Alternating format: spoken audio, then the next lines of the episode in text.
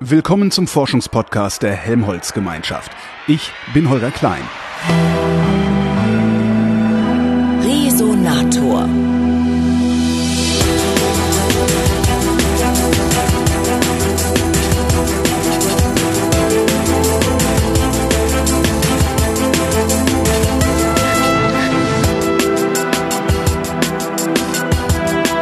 Mal wieder nach Hamburg gefahren zum deutschen Elektronensynchrotron und treffe Robin Santra. Der ist Leiter der Theoriegruppe am Center for Free Electron Laser Science und Professor für Physik an der Universität Hamburg. Hallo, Herr Santra. Hallo. Weiter steht da, ähm, eines seiner Forschungsgebiete ist die mikroskopische Charakterisierung quantenmechanischer Prozesse bei der Wechselwirkung von Röntgenstrahlen mit Atomen und Molekülen. Mhm. Das ist auch Deutsch, aber ich habe nicht ein Wort verstanden. Was tun Sie hier?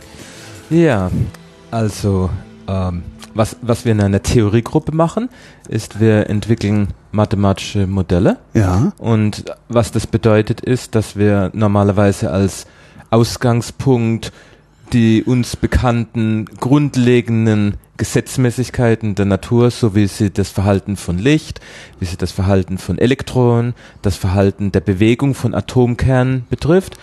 Ähm, dafür gibt es grundlegende Gleichungen. Aber die grundlegenden Gleichungen, die in der Quantenmechanik formuliert sind, die können wir im Allgemeinen, so wie sie dastehen, nicht lösen. Das heißt, wir müssen Näherungsverfahren finden, um näher, genäherte Lösungen zu diesen Gleichungen zu finden. Und die Hoffnung ist, dass diese Lösungen etwas mit dem tatsächlichen Verhalten von Atomen, Molekülen oder sonst was in der Natur zu tun haben. Warum können Sie die Gleichungen nicht lösen? Ähm, der Hauptgrund ist ein praktischer. Also es hängt damit zusammen, dass die Gleichungen der Quantenmechanik sind Gleichungen, die man als Differen Differentialgleichung bezeichnet. Das sind genau sogar noch. Sie sehen meinen leeren Blick. Ne? Ja, ja, genau, genau. Also es hängt damit zusammen, wie viele Teilchen man beschreiben möchte. Machen wir mal ein ganz einfaches Beispiel. Das einfachste Atom, das man so landläufig kennt, ist das Wasserstoffatom. Mhm. Da haben Sie einen Kern, mhm. das Proton und ein Elektron. Das flitzt da so drumrum. Ja, und in der quantenmechanischen Beschreibung müssen Sie eine sogenannte Wellenfunktion finden, die abhängig ist von drei Variablen, nämlich den drei Koordinaten in denen sie dieses eine Elektron im dreidimensionalen Raum finden können. Mhm. Es ist also ein Objekt, da müssen sie drei Zahlen angeben können und das ist relativ leicht machbar. Im Fall vom Wasserstoffatom ist es sogar so, dass man ohne numerische Rechnung eine sogenannte analytische geschlossene Gleichung angeben kann für das Verhalten vom Wasserstoffatom. Mhm. Für die sogenannten Lösungen der Schrödinger-Gleichung der Quantenmechanik. Also das kann man hinschreiben im Wasserstoffatom. Fürs Helium bereits mit einer zwei Elektron kennt man schon bereits keine solchen geschlossenen Lösungen mehr. Man kennt nur noch numerische Approximationslösungen. Das Verhalten der beiden Elektronen im Heliumatom würde es erforderlich machen, dass man eine Wellenfunktion angibt, die nicht von drei Koordinaten abhängig ist, also den drei Raumkoordinaten vom einen Elektron, sondern jetzt von sechs Koordinaten. Nämlich den drei Koordinaten vom einen Elektron und den drei Koordinaten vom anderen. Also das Problem ist folgendes. Wir müssen verstehen, wo der Unterschied ist zwischen der klassischen Mechanik und der Quantenphysik. In der klassischen Physik würden wir, kommen wir zum, zum Wasserstoffatom zurück, würden wir zu jedem Zeitpunkt einfach nur angeben müssen, wo befindet sich das Elektron im dreidimensionalen ja. Raum. Das heißt, es ist möglich, diesem Elektron eine sogenannte Trajektorie zuzuordnen, die einfach sagt, wie bewegt sich das Elektron hier im Raum herum. Zu jedem Zeitpunkt müssten wir deshalb, um die, um zu sagen, was ist der Zustand des Atoms, mehr oder weniger nur angeben, X, Y, Z Position des Teilchens und noch die drei Geschwindigkeitskomponenten. Mhm. Also das bewegt sich halt in eine bestimmte Richtung mit einer gewissen Geschwindigkeit. Das sind insgesamt nur sechs Zahlen, die wir angeben müssten, um den Zustand des einen Elektrons zu jedem Zeitpunkt anzugeben. Sechs Zahlen zu jedem Zeitpunkt. Zum späteren Zeitpunkt sind es dann andere Zahlen, aber zu jedem Zeitpunkt nur sechs Zahlen. Ja. Die Wellenfunktion, die wir angeben müssen, der Quantenmechanik für das Elektron, erfordert, dass wir eine Funktion von drei Variablen angeben zu jedem Zeitpunkt. Also um es mal zu visualisieren.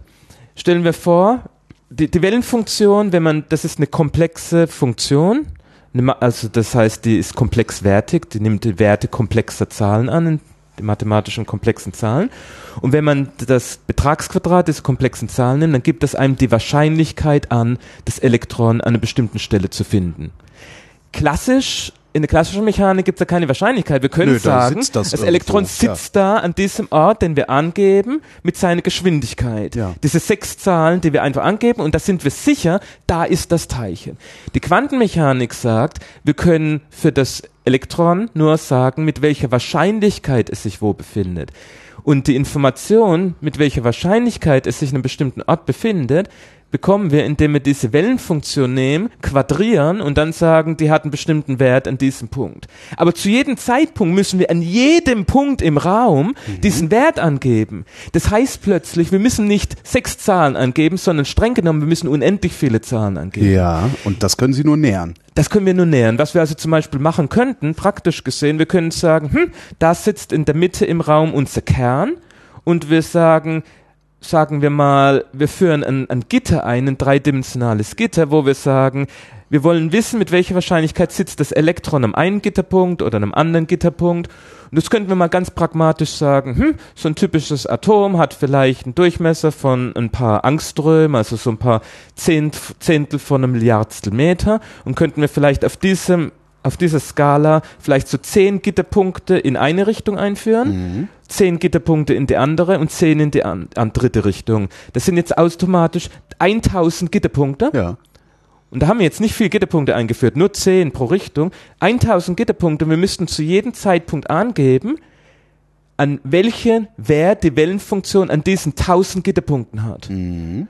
Und wir haben ja schon eine Näherung gemacht, indem wir nur 10 Gitterpunkte pro Richtung eingeführt haben. Also 10 mal 10 mal 10, das sind unsere 1000. 1000 Zahlen und nicht 6. Ja. Bei klassischen Teilchen brauchten wir nur sechs Zahlen, hier brauchen wir schon tausend. Wenn ich ein bisschen ambitionierter bin und sage, ich möchte aber in jede Richtung, ich möchte das ein bisschen feiner auflösen, dann würde ich vielleicht 100 Punkte pro Richtung nehmen, dann brauche ich schon 100 mal 100 mal 100, brauche ich eine Million Zahlen zu jedem Zeitpunkt. Für ein Elektron. Ein Elektron. Und jetzt kommt der Punkt, wenn wir das gleiche Spielchen machen fürs Heliumatom mit zwei Elektronen, dann müssen wir nicht nur die jeweils für die X-Komponente von Elektron 1, Y-Komponente von Elektron 1 und Z-Komponente von Elektron 1 diese 10 mal 10 mal 10, sondern nochmal 10 mal 10 mal 10 und nicht ja. addiert, sondern multiplikativ. Das heißt also, wenn wir 10 Gitterpunkte für Elektron 1 in X, Y, Z-Richtung machen und auch für Elektron 2, dann haben wir 10 mal 10 mal 10, 1000, mal 10 mal 10 mal 10, sind wir schon bei, bei 10 hoch 6. Also das heißt schon eine Million Gitterpunkte nur für zwei Elektronen, obwohl wir ganz schwach das Ganze diskretisiert haben, also nur ganz wenig Information gesampelt haben. Und wir lösen mit so einem schlechten Gitter die Gleichung auch nicht sehr akkurat. Ja. Also da ist wahnsinnig viel Information, die man halten müsste im Prinzip.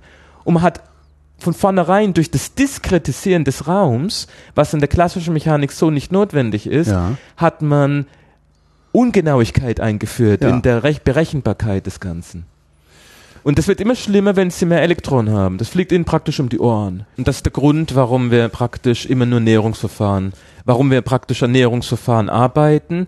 Und ein anderes Problem halt, was gerade bei uns immer von Interesse ist, weil wir uns mit Licht-Materie-Wechselwirkung beschäftigen und ganz typischerweise das Licht, das uns interessiert, ist kurzwellenlängig.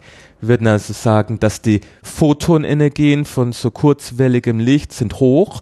Da wenn ein Photon von so kurzwelligem Licht absorbiert wird, dann wird normalerweise ein Elektron im Atom oder im Molekül ionisiert, das heißt rausgeschlagen. Und die Beschreibung dann, wenn Elektronen auch rausfliegen können, bedeutet, dass ja das Elektron gar nicht mehr auf so einen kleinen Raum beschränkt ist. Das heißt, sie müssen ihr Gitter vergrößern. Sie müssen im Prinzip mit viel größeren Gittern arbeiten oder halt andere Tricks verwenden, um irgendwie das Ganze in den Griff zu kriegen. Es sind also so viel so, wie soll ich sagen, mathematisch-ingenieurswissenschaftliche ja. Herausforderungen. Wie kriegt man das quantenmechanische Problem in den Griff, um, um eine Aussage darüber zu treffen, was wirklich passiert? Was machen Sie mit dem Wissen, das Sie daraus ziehen? Also, also was, was, was habe ich davon zu wissen, wo die Elektronen so ungefähr sind? Ja, also es gibt da unterschiedliche Antworten dazu, aber in unserem ganz spezifischen Fall nutzen wir das ganz typischerweise dazu, um Aussagen darüber treffen zu können, was denn Materie macht, wenn man Materie in steigenden Lichtstrahl stellt. Also wenn man schlichtweg verstehen möchte, geht die Materie in gewissem Sinn kaputt, geht die schnell kaputt, was heißt, dass sie kaputt geht? Also was für Änderungen macht dieses Stück Materie? Verschwindet ja nicht. Ne? Verschwindet nicht, aber es explodiert typischerweise. Explodiert das schnell? Mit welcher Energie fliegen die Teilchen bei der Explosion raus? Ähm, wie weit kann man vielleicht die Explosion bremsen? Also so, zum Teil sind es praktische Fragen. Ähm, manche von diesen Fragen sind, kommen daher, dass man mittlerweile in der Lage ist, sehr, sehr intensive Röntgenlichtquellen zu bauen. Die intensivsten Röntgenlichtquellen, das sind die sogenannten Freielektronenlaser. Da haben wir ja gerade hier einen. Wir haben hier in Hamburg sowohl im, im extrem ultravioletten Bereich Flash mhm. Und was jetzt dieses Jahr in Betrieb genommen wird, ist der European XFEL. Das ist ein richtiger röntgenfreier Elektronenlaser. Das bedeutet, die Photonenergien sind nochmal ein Faktor 10 bis 100 größer als bei Flash. Also jedes einzelne Photon hat mehr Energie, ja. dass es in Materie deponieren kann. Ähm, es hat aber auch, und das ist der eigentliche Grund, warum man diese röntgenfreie Elektronenlaser auch mag, nicht nur hat man zerstörerische Photonen, sondern die Wellenlänge des Röntgenlichts bei einem röntgenfreien Elektronenlaser ist so im Bereich eben von dem typischen Durchmesser von einem Atom oder den typischen Abständen von Atomen in Molekülen oder in Festkörpern. Und der Grund, warum das witzig und nützlich ist, ist, weil es eröffnet die Möglichkeit, die Struktur der Materie abzubilden mit sogenannter atomarer Auflösung, also die Atome sichtbar zu machen. Das kann man auch ohne einen Freielektronenlaser machen, im Prinzip. Der Speicherring Petra 3, den mhm. wir hier äh, vor uns äh, außerhalb des Fensters haben, da draußen sehen Sie ein Segment des Speicherrings, ähm, macht das auch. Der verwendet Röntgenlicht und verwendet das Prinzip der Röntgenbeugung. Das heißt, sie haben Röntgenlichtwellen, die mhm. sie beugen an diesen kleinen Strukturen. Und nur wenn die Wellenlänge so klein ist wie die Strukturen, an denen sie beugen, sehen sie einen Effekt in der Beugung. Wenn sie zum Beispiel langwelliges Licht nehmen und ein Atom beugen, dann sehen sie gar nichts. Ja. Die, das, das, das hat keine quasi die Musterbildung zur Konsequenz in der Beugung. Aber mit Röntgenlicht können Sie beugen an den Atomen und dadurch die Position der Atome rekonstruieren. Dadurch sehen sie die atomare Struktur der Materie. Aber auch nur die, At die Atome, aber die Elektronen sehen sie da noch nicht. Ne? Also ganz streng genommen sehen sie mit dem Röntgenlicht eigentlich nur die Elektronen. Ach so. Weil die Röntgenstreuung ist ein Prozess, der im gewissen Sinn die leichten Elektronen zum Schwingen bringt. Ja. Die Kerne selber sitzen im Wesentlichen inert da und tun gar nichts. Oh. Das heißt, was man wirklich bei Röntgenstreuung lernt über Materie, ist die Elektronendichteverteilung in Materie. Und wenn wir sagen, dass wir dadurch die Atome sehen, dann ist es deshalb, weil typischerweise da, wo die Kerne sind, sind mehr Elektronen. Ah. Und es sind die Dichten dort höher. Mhm und dort, wo wenig Dichte ist, ist irgendwo zwischen den Atomen. Das heißt, sie mutmaßen da sozusagen den Kern hin. Ganz genau. Aber wenn Sie doch, wenn Sie doch die Elektronen sehen können, warum gibt's das noch in der Theorie? Also es wäre nicht einfacher, es wäre eine Idiotenfrage wahrscheinlich, aber wäre es nicht einfach hinzugehen zu sagen, ich gucke jetzt einfach nach, wo die Elektronen sind? Ja, na, das ist keine falsche Frage, das ist eine total legitime Frage. Das ist natürlich genau, was diese Anlagen machen. Also wenn man zu Petra 3 geht und sein Material dorthin bringt, ähm, zum Beispiel ein, ein Proteinkristall, also ein Kristall, der aus aus periodisch angeordneten Proteinen eines Typs besteht und man möchte die dreidimensional aufgelöste atomare Struktur des Proteins wissen und würde man zu Petra 3 gehen, würde Röntgenbeugung daran machen und würde sich die Position der Atome bestimmen lassen. Mhm. Und da ist, das ist auch etwas, was die Theorie dem Experiment nicht abnehmen kann. Das ist eine relativ schwierige Angelegenheit, die komplette Struktur eines Proteins theoretisch vorherzusagen. Weil es gibt so viele Möglichkeiten, wenn das Protein mal mehr als 100 Atome hat. Ich sag mal, ein typisches Protein, das von Interesse ist, wird wahrscheinlich Tausende, vielleicht sogar bis Hunderttausende von Atomen beinhalten, je nach Komplexität. Zu bestimmen, wie man diese ganz, ganz vielen Atome relativ zueinander anordnen kann, damit man quasi die Grundzustandsstruktur bekommt. Sie können sehen, im Sinne von Lego zusammenbasteln, Sie haben da ganz, ganz viele Möglichkeiten. Die Anzahl der Möglichkeiten wächst so dramatisch schnell, dass wir im Allgemeinen nicht in der Lage sind, das Problem zu lösen. Das heißt, das kann Theorie eigentlich nicht übernehmen. Mhm. Und da ist auch in dem Sinn nicht wirklich Konkurrenz. Aber es geht, die Theorie kommt dann zum Tragen, wenn man zum Teil überhaupt verstehen will, was man da macht. Also beispielsweise der freie Elektronenlaser, der sich unterscheidet eben von dem Ex den Experimenten, die man bei Petra 3 machen kann, was ein dritte Generation Synchrotron Speicherring ist, ähm, kein Laser. Mhm. Der Laser erzeugt viel mehr Lichtintensität. Und man möchte wissen, welche Veränderungen verruft denn so ein Röntgenlaser bei der Röntgenbeugung an der Struktur hervor, während man quasi die Messung macht? Kann man verhindern, dass Änderungen durch den Messprozess induziert werden? Und dazu muss man das verstehen, was man tut. Mhm. Man kriegt dann irgendein Bild, aber ja. versteht man das Bild, macht das Bild Sinn, würden wir denken, dass wir Probleme haben bei der Bildgebung oder bei der Bildnahme. Ja oder sind da gar keine Probleme zu erwarten?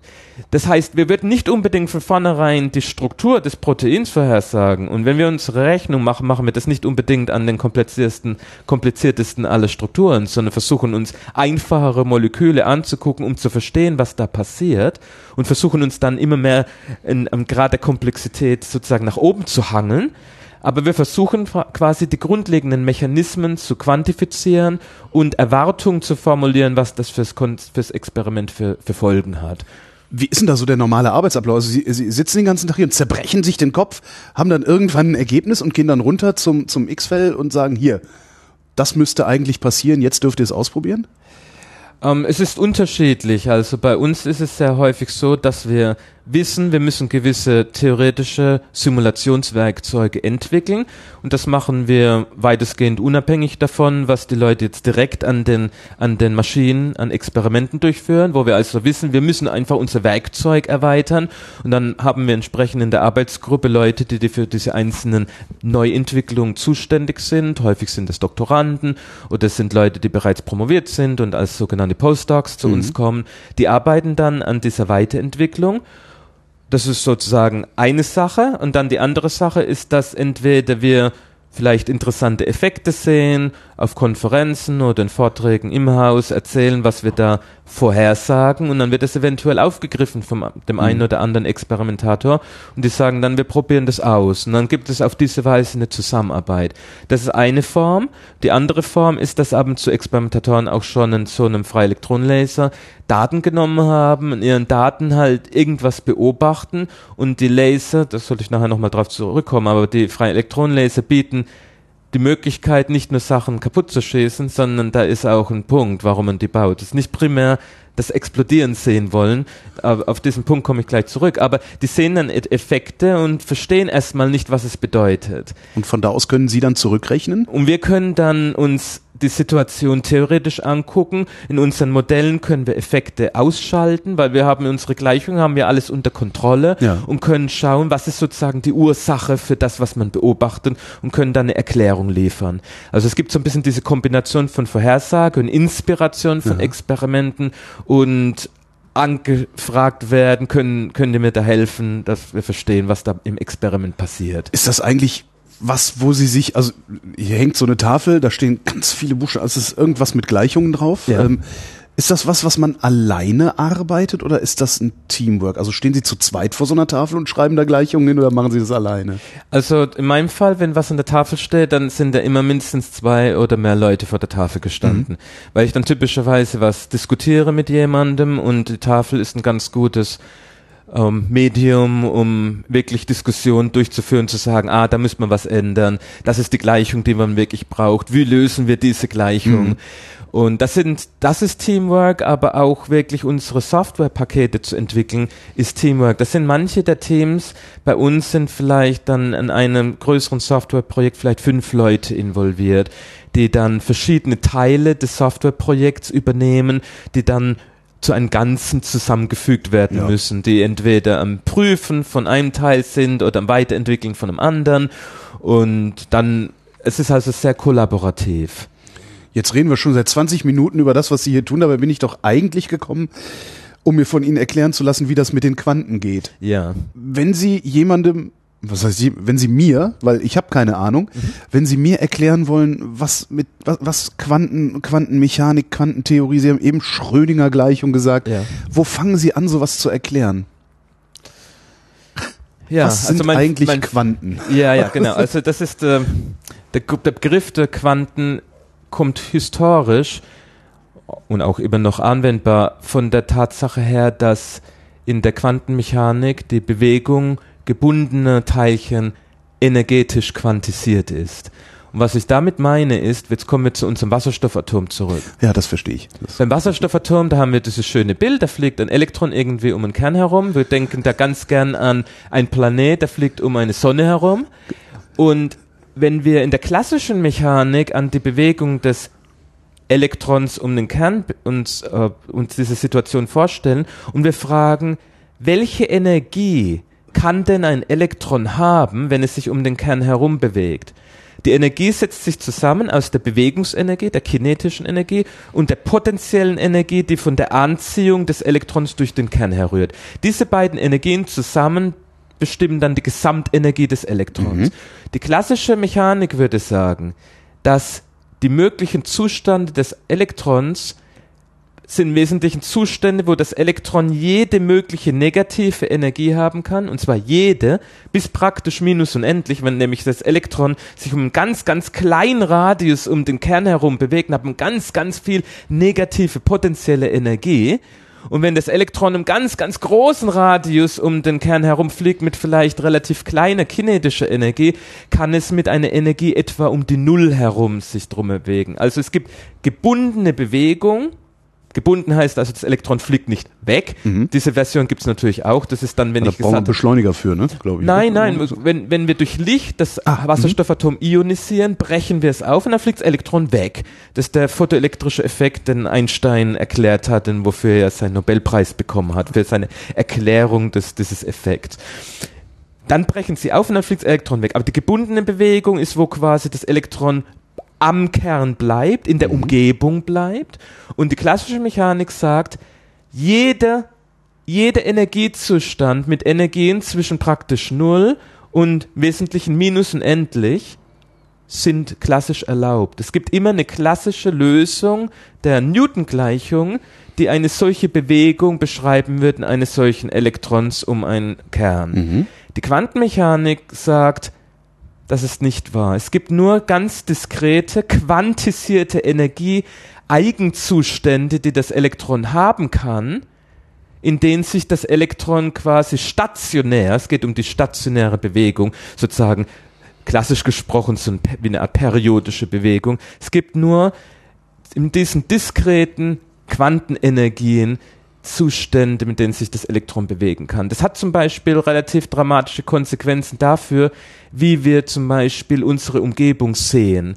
Natürlich das, was wir in der Umgebung sehen, sind nicht Wasserstoffatome, das ist typischerweise andere Atome zusammengefügt in Molekülen, in Festkörpern, aber diese Effekte, dass nur ganz spezifische Quantenzustände in Materie vorliegen, führen dafür, äh, führen dazu, dass wenn Sie vom zum Beispiel Quantengrundzustand von einem Material in den ersten angeregten Zustand gehen wollen, brauchen Sie eine ganz spezifische Lichtenergie, um den Übergang zu induzieren. Wenn Sie nicht die passende Energie haben, passiert da nichts.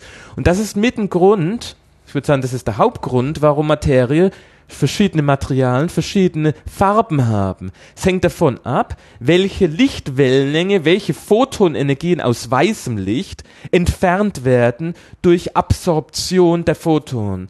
Werden eher rote Photonen absorbiert, werden eher grüne Photonen absorbiert oder werden eher, eher blaue Photonen absorbiert. Jede Farbe des Lichts entspricht einer anderen Energie der Photonen und je nach Energie können die einen unterschiedlichen Quantenabstand zwischen Quantenzuständen der Materie überwinden.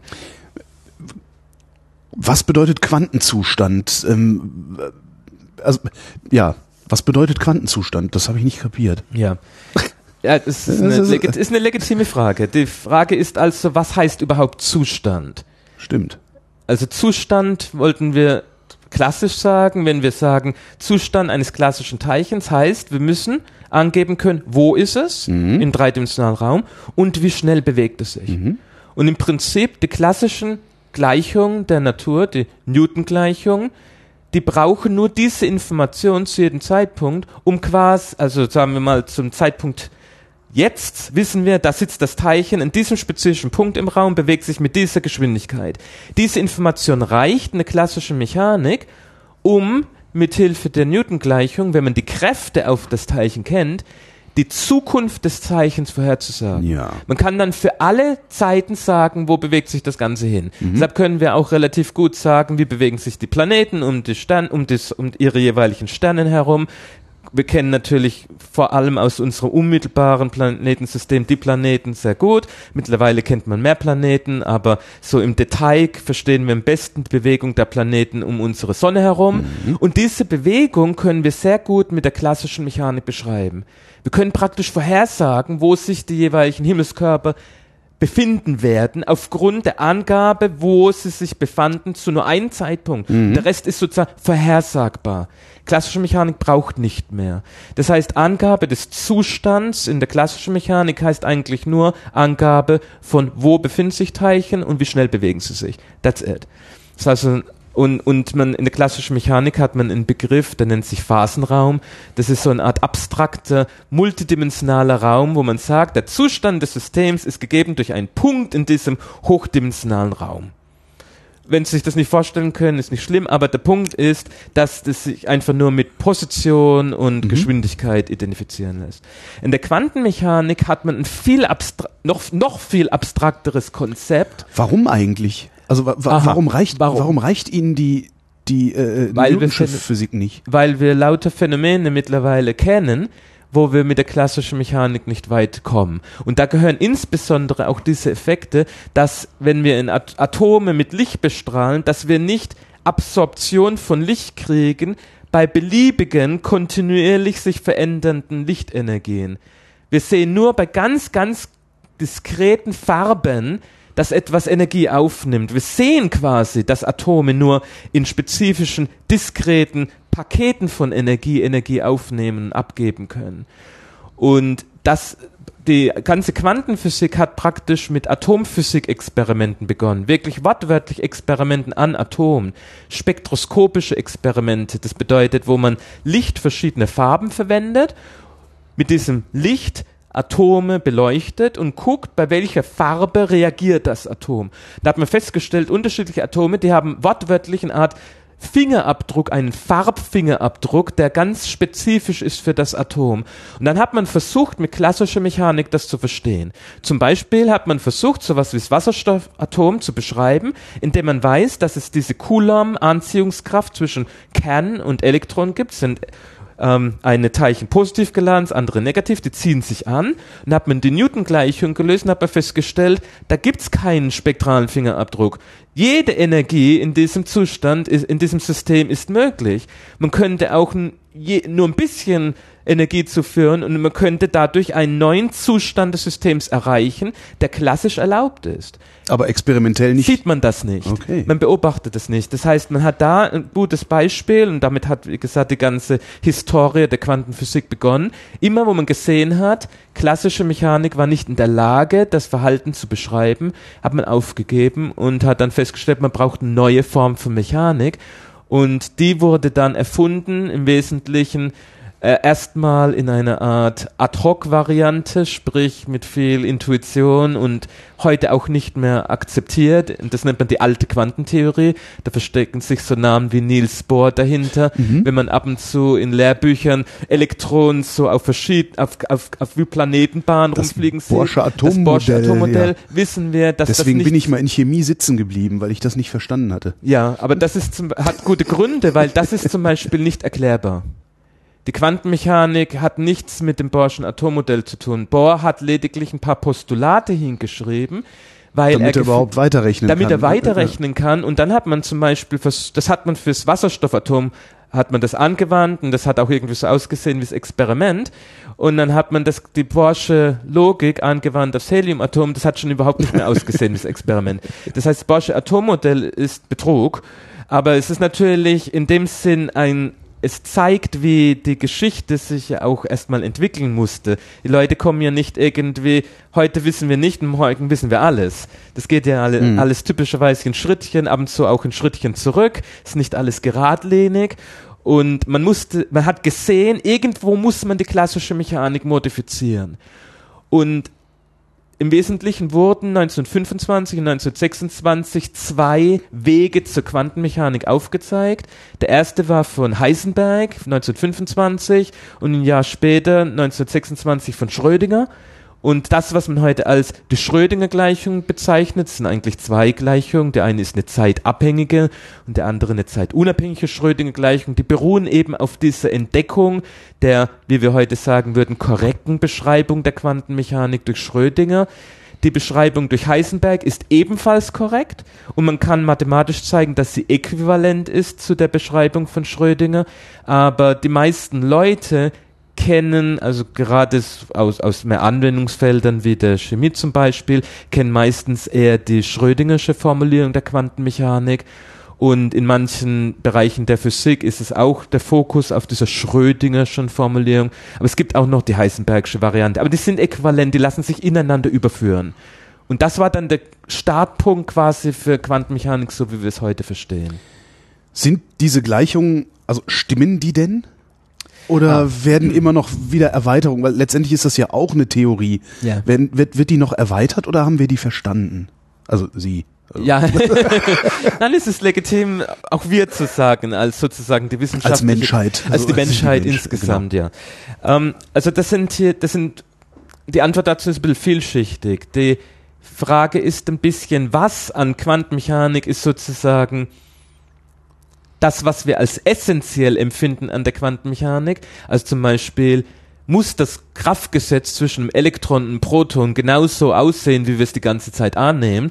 Vielleicht sitzt ja auf irgendeiner Skala, wenn man ganz nahe am Proton ist, dann merkt man ja, das Proton ist kein Punktteilchen.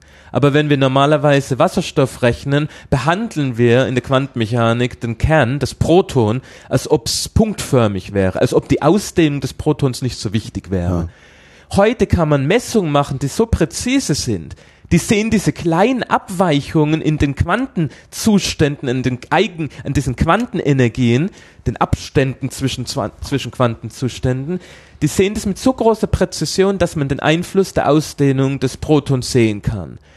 Ist das jetzt aber ein Zusammenbrechen der Quantenmechanik von Schrödinger, nur weil, die, weil man festgestellt hat, das Proton hat ein bisschen Ausdehnung und ist nicht nur ein Punktteilchen? Ich würde sagen, nein, das ist eine Modifikation. Ist also nicht unbedingt das Grundgerüst des, mhm. der Quantenmechanik, das zusammenbricht. Die Schrödingersche Quantenmechanik, so wie es hingeschrieben hat, ist das eine Variante der Quantenmechanik, die wir heute als nicht relativistische Quantenmechanik bezeichnen. Aber die Logik der Quantenmechanik kann man auch erweitern auf relativistische Theorien. Also Theorien, wo man akzeptiert, dass man die Postulate der speziellen Relativitätstheorie von Einstein erfüllen muss. Hat man dann gesagt, die Konzepte der Quantenmechanik in dem konzeptionellen Sinn sind falsch oder hat man festgestellt, ja, die Konzepte sind richtig, aber man muss halt sozusagen. Wir brauchen noch eine Variable dazu. Wir brauchen geeignete Modifikation, ja. aber das konzeptionelle Grundgerüst ist korrekt. Selbst wenn man heute das Standardmodell der Elementarteilchenphysik betrachtet, das Standardmodell der Elementarteilchenphysik ist eine sogenannte relativistische Quantenfeldtheorie.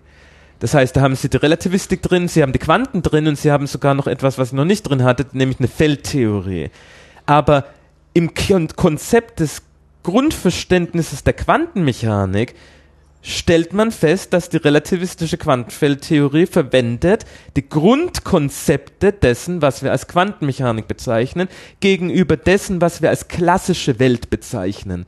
Also was man meint, wenn man Zustand hat, was muss man angeben können, was bedeutet der Determinismus. In der klassischen Physik können wir sagen, das Teilchen ist da. Ja. Vielleicht haben wir nicht genügend genau genug gemessen, um es genau sagen zu können, da ist es. Aber wir haben keinen Zweifel, es ist da.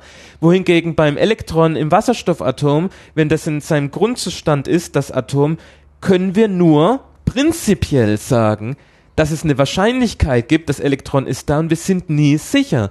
Und dann haben wir aber auch nicht die Meinung, das ist nur, weil wir nicht genau geguckt haben, sondern es ist was Fundamentales.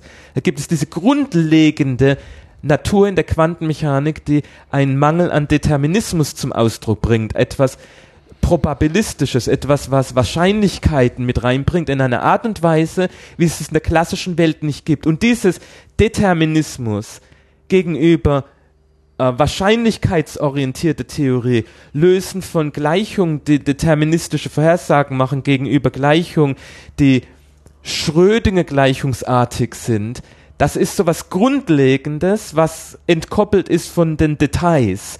Und ich würde sagen, was diese grundlegende Unterscheidung angeht, gut, niemand wird jemals wissen, oder zumindest können wir nie sagen, das wird das Ende aller Weisheit sein. Vielleicht muss man selbst diese grundlegenden Konzepte auch noch weiter ergänzen. Das kann man nicht ausschließen. Aber was nicht unwahrscheinlich ist, dass wir die Details, also sprich, sieht die Kraft jetzt genau so aus? Braucht man vielleicht noch ein weiteres Quantenfeld oder ein paar weitere Quantenfelder? Aber ist das ein Aufgeben der Quantenphysik als Konzept? Ich glaube nein. Im Moment sehen wir noch nicht, dass wir Quantenphysik als und Quantenmechanik als konzeptionelles Gebäude aufgeben müssten. Soweit ich das überblicke. Haben Sie eigentlich, wenn Sie über sowas sprechen oder über sowas nachdenken, Bilder im Kopf? Ähm, Also so wie zum Beispiel ne, das äh, Wasserstoffatom, da flitzt halt so ein Elektron Ja. oben. Das ist halt so ein Bild, das ich in meinem Kopf Ja. weiterverarbeite. Haben Sie sowas? Ja, also das ist auch zum Teil ein bisschen gefährlich, weil wir ja häufig durch unsere Alltagserfahrung unsere Bilder prägen. Ja, eben. Und die Quantenphysik hat ja so, so ein paar kuriose Eigenschaften. Die Energiequantisierung ist nicht so kurios. Ah, Es ist halt etwas, was man klassisch so nicht kriegt. Aber es ist keine Kuriosität per se. Man könnte sich immer noch vorstellen, ich weiß zwar nicht, warum das jetzt genau nur die Energie haben kann, aber bei genau der Energie flitzt es rum wie ein klassisches Teilchen, könnte man sich ja vorstellen. Aber es entspricht halt nun mal nicht dem, was man wirklich vorliegen hat, wenn man das quantenmechanisch analysiert, wenn man genau hinterfragt, was das impliziert. Zum Beispiel ähm, im Grundzustand vom Wasserstoffatom wissen wir in der Quantenmechanik, dass das Elektron keinen Drehimpuls hat. Was das bedeutet ist, wenn Sie ein Elektron im Kreis oder auf einer Ellipse um ein Kern, also sprich Planet fliegt um die Mhm. Sonne herum, herumfliegt, ist der Drehimpuls immer, immer, immer von Null verschieden. In einem Wasserstoffatom im Grundzustand, das Elektron hat keinen Drehimpuls. Mhm. Es ist mehr eine Art Sausen durch den Kern. Also so, als ob das Elektron reingeht in den Kern und immer so, so, nicht Ja. so wie ein Kreis oder Ellipse, im- im sondern Zickzack. so mehr durch den Kern. Und wenn man fragt, wo findet man das Elektron mit höchster Wahrscheinlichkeit, ist es am Ort des Kerns. Das heißt, Sie haben im Wasserstoffatom eine Wahrscheinlichkeitsverteilung, die als Funktion des Abstands vom Kern exponentiell abfällt. Das heißt, die Wahrscheinlichkeit ist am höchsten am Ort des Kerns und dann fällt, geht die so runter. Also, wenn man, so muss ich sagen, wenn Aber man einzelne Punkte im Raum miteinander vergleicht Ja. und all diesen Punkten im Raum ist der Punkt, wo der Kern sitzt, der, wo die Aufenthaltswahrscheinlichkeit am höchsten ist. Ja, aber das geht doch gar nicht. Also jetzt würde jetzt meine Alltagserfahrung, also der Mond kann ja nicht im Erdkern. Wie soll der das machen? Da ist ja schon ein Erdkern. Ja. Also da, Genau, aber Sie müssen verstehen, dass wir hier Modelle angucken, wo wir den Teilchen selber ja keine Ausdehnung zuordnen. Also auf, Punkte aufeinander sitzen zu lassen, die können Sie infinitesimal nahe aneinander bringen, das tut ja nicht weh. Deshalb sagte ich, wenn man plötzlich sich Gedanken macht, hat denn das Proton eine Ausdehnung, dann merkt so ein Elektron, Ja. da es ja an verschiedenen Stellen sein kann, kann es diese Ausdehnung sehen. Und das kann man im Experiment messen. Und um so zu verstehen, was das für eine Herausforderung ist, das Atom hat einen Durchmesser von etwa einem Zehntel eines Milliardstel Meters. Der Kern, das Proton, hat einen Durchmesser, das ist etwa 100.000 Mal kleiner.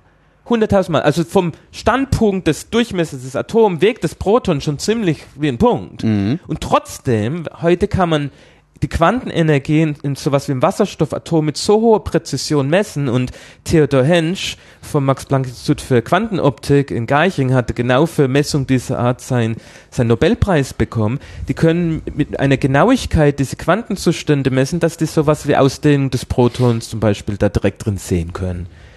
Und insofern, ähm, worauf ich hinaus will, dass dieses Bild, wie eigentlich der Zustand von so einem Atom aussieht, gerade vom Wasserstoffatom, Grundzustand, passt überhaupt nicht zu unserer Vorstellung von Planet, der auf einer Kreisbahn um den Kern herumfliegt.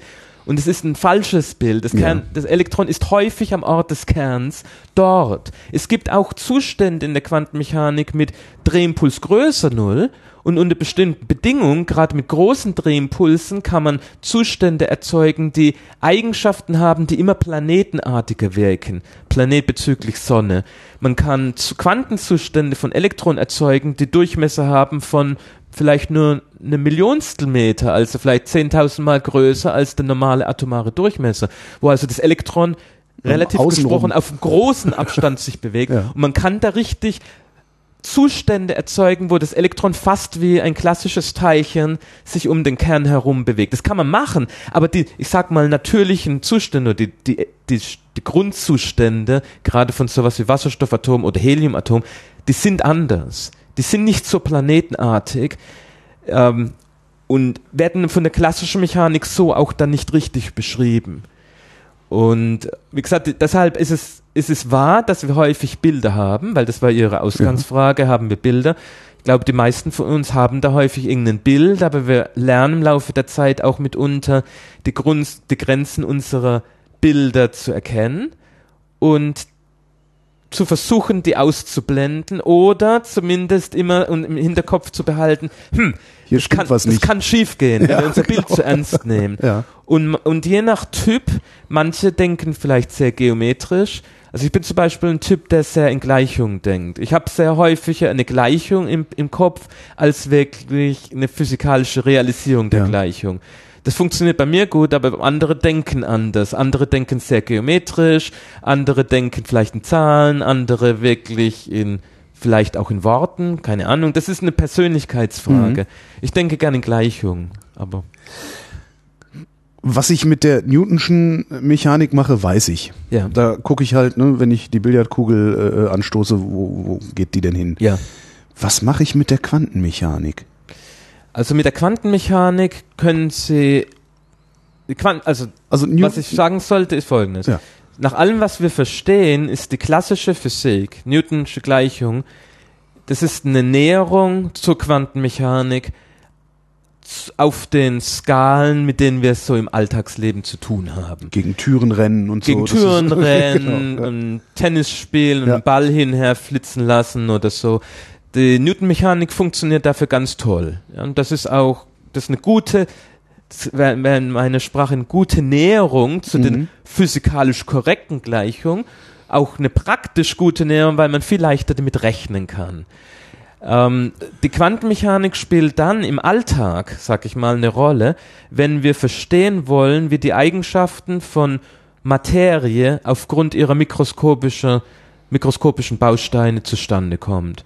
Also zum Beispiel, warum hat denn ein bestimmtes Material die Farbe oder jene Farbe? Warum hat denn ein bestimmtes Material die Leitfähigkeit oder vielleicht gar keine Leitfähigkeit? Also es gibt Materialien, die leiten Strom nicht und es gibt Metalle, die leiten den Strom eher gut. Und dann gibt es sogar Supraleiter. Quantenmechanik kann darüber Aussagen treffen, warum das so ja, ist. Quantenmechanik, also gerade die Festkörperphysik beschäftigt sich ja mit der Frage, warum Festkörper bestimmte Materialeigenschaften haben und versucht diese Eigenschaften aufgrund der quantenmechanischen Bewegungsgleichung, der quantenmechanischen Grundgleichung der Natur zu, zu erklären. Also in der Quantenmechanik kann man erklären, warum Kupfer ein Metall ist, zum Beispiel oder warum Natriumchloridkristall, also ein, so ein, Salzkristall, warum der so brüchig ist. Und, oder man kann erklären, warum die Atome in dem Kristall einen gewissen Abstand haben. Also ich sagte vorhin, man hat immer so Abstände von etwa ein Zehntel von einem Milliardstel Meter. Das hat natürlich dramatische Konsequenzen, weil jedes Atom hat eine gewisse Masse. Und wenn die im bestimmten Abstand sind, dann führt das ja zu einer gewissen Mater Massedichte. Mhm. Also wir könnten zum Beispiel deshalb vorhersagen, dass ein Liter Wasser ein Kilogramm wiegen wird. Weil wir ja wissen, wie dicht das ist mikroskopisch. Wir könnten es aber doch auch einfach wiegen. Natürlich, natürlich können wir. Und dann können wir auch sehen, ob wir überhaupt. Dann sehen wir aber auch nur, dass er ein Kilo wiegt und nicht warum. Ganz genau, ja. genau, genau. Und häufig ist es ja so, man weiß nicht immer von vornherein, was für eine Eigenschaft ein Material hat. Man möchte vielleicht auch neue Materialklassen schaffen. Das heißt, man hat die Möglichkeit, entweder mixe ich ganz, ganz viele verschiedene Substanzen wild zusammen und hoffe, irgendwann passiert mal was ganz Tolles. Dann nennt man es Alchemie. Dann nennt man es Alchemie. Oder man versucht halt aufgrund dieses mikroskopischen Verständnisses das irgendwie systematisch zu machen, um vielleicht, muss man schauen, wie weit es geht, aber vielleicht an der einen oder anderen Stelle auch das Experiment mindestens zu ergänzen, vielleicht ab und zu auch zu ersetzen. Also nicht ultimativ zu ersetzen, sondern im Sinne von eine ganze Reihe von möglichen Substanzen vielleicht aufgrund des mikroskopischen Verständnisses, ich sag mal, rechnen, Erwartungen formulieren aufgrund der Rechnung, was für Eigenschaften da auftreten sollten. Und dann natürlich ultimativ, weil wir immer nur Quantenmechanik approximativ rechnen können, eine Messung machen, das, das Material wirklich synthetisieren, zu schauen, wie weit waren denn unsere Erwartungen korrekt. Mhm. Das kann also nie ganz entkoppelt sein. Wir behaupten nie, dass man wirklich Quantenmechanik außer vielleicht für die Zustände von Wasserstoffatoms, so präzise und universell verlässlich machen kann, dass man sich jemals vom Experiment loslösen kann. D dieser Anspruch kann man nicht haben und das wäre auch keine Naturwissenschaft mehr. Wir brauchen dieses Zwischenspiel, mhm. Theorie, Experiment, aber die Theorie kann das sehr viel leisten und was wir wirklich machen können, ist Eigenschaften von Materie. Wenn zum Beispiel in jemand, jemand sagt, ein Wassermolekül H2O hat so eine Struktur, wo ein Sauerstoffatom, ähm, ich sag mal, das, das ist das schwerste Atom in dem Molekül und von dem Sauerstoffatom weg unter einem gewissen Winkel gehen, sind zwei Wasserstoffatome. Also die drei Atome so, dass sie eine ganz spezifische Winkelstruktur haben, eine ganz spezifische Bindungslänge zwischen Sauerstoff und Wasserstoffatom. Mhm. Diese Eigenschaften können wir quantenmechanisch komplett rechnen und im Experiment auch komplett verifizieren. Und das können wir halt, wir, wir wissen sozusagen, dass wir es können. Wir wissen, dass die Quantenmechanik das auch korrekt beschreibt. Wo wir irgendwann zusammenbrechen, ist, wenn Sie sagen, warum, warum machen Sie das jetzt nicht irgendwie für ein größeres Molekül? Und da hatte ich ja schon gesagt, das Problem ist, wir müssen quasi den Zustand finden des Systems, wo die Energie des Gesamtmoleküls ihr Minimum annimmt.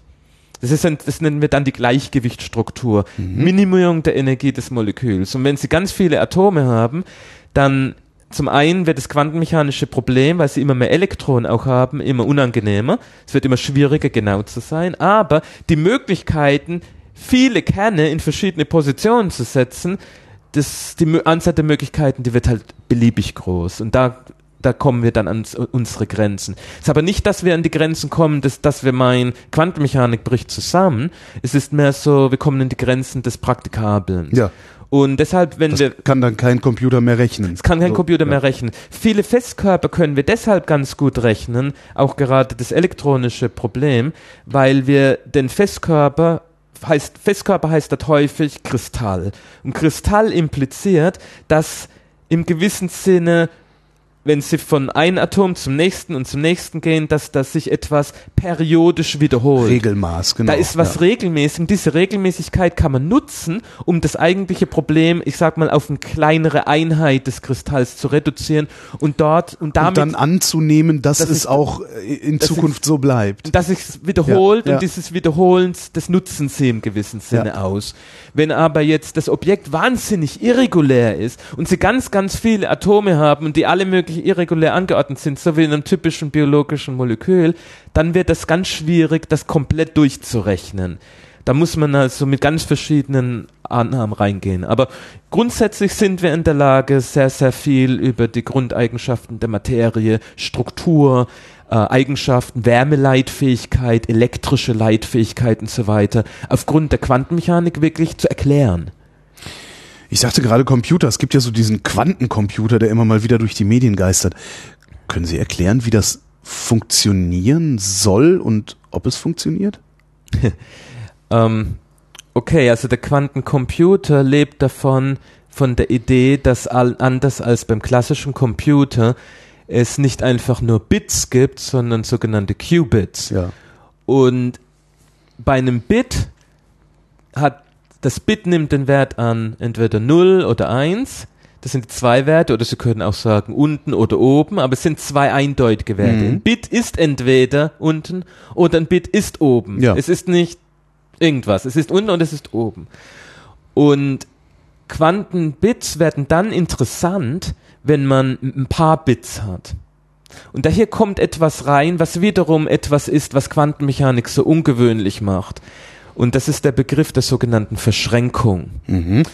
Und zwar, die Verschränkung ist eine Sache, die man wirklich klassisch so nicht nachvollziehen kann. Und zwar, wenn Sie zwei Bits haben, dann gibt es in der, in der, Quantenmechanik eine Möglichkeit, einen Zustand zu haben, einen maximal verschränkten Zustand. Das ist ein Quantenzustand der beiden Quantum Bits, der beiden Bits, ein Quantenzustand, der alle Informationen beinhaltet, die man über diese zwei Bits haben kann. Aber wenn Sie dann fragen, was wissen Sie denn über, den, über das eine beziehungsweise über das andere Bit, dann wird die Quantenmechanik sagen, absolut gar nichts. In diesem Zustand, wo der Gesamtzustand vollständig charakterisiert ist, können Sie nicht sagen, ob das linke Bit oben oder unten zeigt oder in der 0 oder 1 ist und, und, oder ob das rechte 0 oder 1 zeigt. Ist unmöglich zu sagen. Klassisch gibt's das nicht. Klassisch gibt's nicht, dass Sie über das Gesamtsystem alles wissen, was Sie wissen können und über die Subteile gar nichts wissen. Klassisch wissen sie über die Subteile genauso viel wie über das Gesamtsystem. Und diese Subtilität führt zu neuen Möglichkeiten in, in Rechenschritten, also Dinge mit Quantenprozessen zu rechnen, mit den logischen Schritten, die in Quantenbits, gerade verschränkte Quantenbits eröffnen, ermöglichen, ermöglichen ihnen die Möglichkeit, Rechenprozesse durchzuführen, Komplexität zu lösen, die sie mit klassischen Bits so nicht ohne weiteres lösen können. Das ist so ein bisschen die Idee. Ich bin selber nicht aus dem Gebiet, aber es beruht auf der Idee, dass es in der Quantenwelt das Konzept der Verschränkung gibt und die Möglichkeit, dass Gesamtzustände zwar vollständig bekannt sein können und null Wissen über die individuellen Subsysteme vorliegen kann, ein Phänomen, das es halt klassisch nicht gibt. Woraus würde man denn sowas bauen? Also woraus baut man denn Quantum Bits? Ähm, es also gibt da verschiedene Zug Leiterbahnen können es ja nicht mehr sein dann, oder? Nun, die Objekte, die quasi die, die Logik machen, müssen halt Objekte sein, die der Quantenmechanik genügen. Und das können beispielsweise einzelne atomare Ionen sein. Also das ist etwas, was man schon seit vielen Jahren verfolgt. Da gibt es sogenannte Ionenfallen. Da hat man also einzelne geladene Atome und die hat man dann zum Beispiel entlang so einer länglichen Falle aufgereiht, also quasi wie ähm, einzelne Atome, die nebeneinander sitzen, einen gewissen Abstand voneinander haben und die Atome können sich gegenseitig sehen, dadurch, dass die haben ja eine Ladung, dadurch mhm. stoßen die sich gegenseitig ab, dann kann man, im Englischen gibt es Newtons Cradle, also dieses Spielchen, Ach, diese, wo ja, diese Kugeln, Metallkugeln auf genau, dem Schreibtisch, äh, die, die ja. Mhm. gegeneinander stoßen und sowas ähnliches kann man da mit diesen Quantenobjekten machen und dann kann man quasi die, die intrinsischen, die internen Zustände jeder dieser Ionen hat typischerweise einen intrinsischen Drehimpuls. Das nennt man einen Spin. Und wenn zum Beispiel als Beispiel so ein Ion ein Spin ein Halb hat, dann ist es ein perfektes Qubit mit genau zwei St Zuständen. Spin kann nach oben gucken oder Spin kann nach unten gucken. Dann wäre jedes dieser Ionen eine Realisierung eines solchen Quantum-Bits. Das hängt mit etwas zusammen, was man in der Vergangenheit auch als Raumquantisierung bezeichnet hat. Nicht nur Energie erfol erfolgt eine, unter unterliegt eine Quantisierung, sondern Drehimpuls unterliegt eine Quantisierung und dadurch, wenn sich im gewissen Sinn etwas dreht, kann die Achse, um die es sich dreht, nicht unbedingt beliebige Werte annehmen. Und zum Beispiel können im, im Fall vom, von so einem ähm, Spin ein Halbteilchen, ein Elektron zum Beispiel ist auch ein Spin ein Halbteilchen, Sie können sich vorstellen, es nur mit Elektronen zu machen, wenn Sie wüssten, wie Sie die aus abfragen und so. Mhm. Ähm, die haben genau diese Eigenschaft, eine 0 und eine 1 oder ein Spin down oder Spin up sind genau solche zwei Quantenzustände. Und wenn Sie dann zwei solche Spinnerhalbteilchen haben, können Sie die miteinander verschränken. Und die Verschränkung erfolgt typischerweise dadurch, dass Sie den beiden auch die Möglichkeit geben, miteinander zu wechselwirken. Und Wechselwirkungen helfen normalerweise dazu, Verschränkung aufzubauen zwischen Quantenobjekten. Aber wenn ich denen auch nur eine 1 und eine 0 zuweisen kann ähm, oder die nur 1 oder 0 sein können, habe ich doch überhaupt keinen Vorteil in einem ja, normalen. Ja, also das ist richtig, weil ich habe eine Sache nicht gesehen, gesagt. Es ist richtig, dass die ein klassisches Bit kann nur eine 0 oder 1 haben, aber ein Quantum Bit äh, lebt ja im Quantenzustandsraum des Bits. Und der Quantenzustandsraum, das ist wieder ein Punkt, den ich vorhin nicht sehr ausgeführt habe. Was heißt eigentlich Zustand Ja. in der Quantenmechanik? Der Zustand in der Quantenmechanik erfordert, dass man ein Element eines sogenannten Hilbert-Raums angibt. Das heißt, zu einem Elektron gibt es, wenn wir nur den Spin des Elektrons betrachten, dann ist das ein sogenannter Hilbert-Raum, ein sogenannter zweidimensionaler komplexer Hilbert-Raum. Und ein allgemeiner Zustand, ja, das sind erstmal nur Worte und ich, erstmal kann ich das auch nicht zur, ändern. zur, zur, Erläuterung, mein Gesicht äh, macht komische Sachen. Ja, ja, ja, weil- ich, weil ich absolut. Dinge nicht ab, verstehe. Absolut, aber lassen Sie mich versuchen zu sagen, weil was passiert, es hat ein bisschen was zu tun mit einer Verallgemeinerung der linearen Algebra. In der linearen Algebra, da geht es ja, in der Schule lernt man sowas wie Vektoren, Mhm. da zeigt man einen Pfeil vom Ursprung an irgendeinem Punkt im Raum. Das war übrigens das, das zweite Fach, deswegen nicht sitzen geblieben ist. Das eine war Chemie und das andere Lineare Mathematik. Algebra. ja. aber vielleicht erinnern Sie sich. Ich erinnere mich dran, ja. So Sie erinnern sich jedenfalls vielleicht, grob. Ja. aber in die Idee, dass man vielleicht einen Pfeil hatte und einen zweiten Pfeil hatte und dann konnte man die Pfeile zusammen addieren, hat man einen, einen neuen Pfeil bekommen.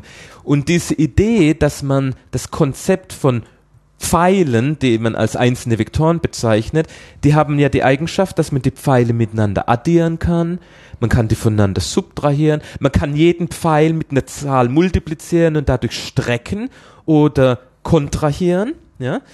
Wenn man sowas hat, eine Menge von Objekten, die diese Eigenschaften erfüllen, man kann addieren, man hat eine Null, man hat zum Beispiel einen Vektor Länge Null, den kann man überall dazu addieren und es passiert nichts. Wenn man solche Dinge hat, oder zu jedem Vektor kann ich sein Negatives hinzuaddieren, dann kriege ich halt die Null zurück. Also ich gehe einmal in die Richtung, dann gehe ich einmal zurück und dann bin ich wieder im Ursprung. Wenn man solche Eigenschaften hat, das kann man verallgemeinern über diese anschaulich, anschaulichen Pfeile hinaus, dann hat man etwas, das nennt man einen Vektorraum.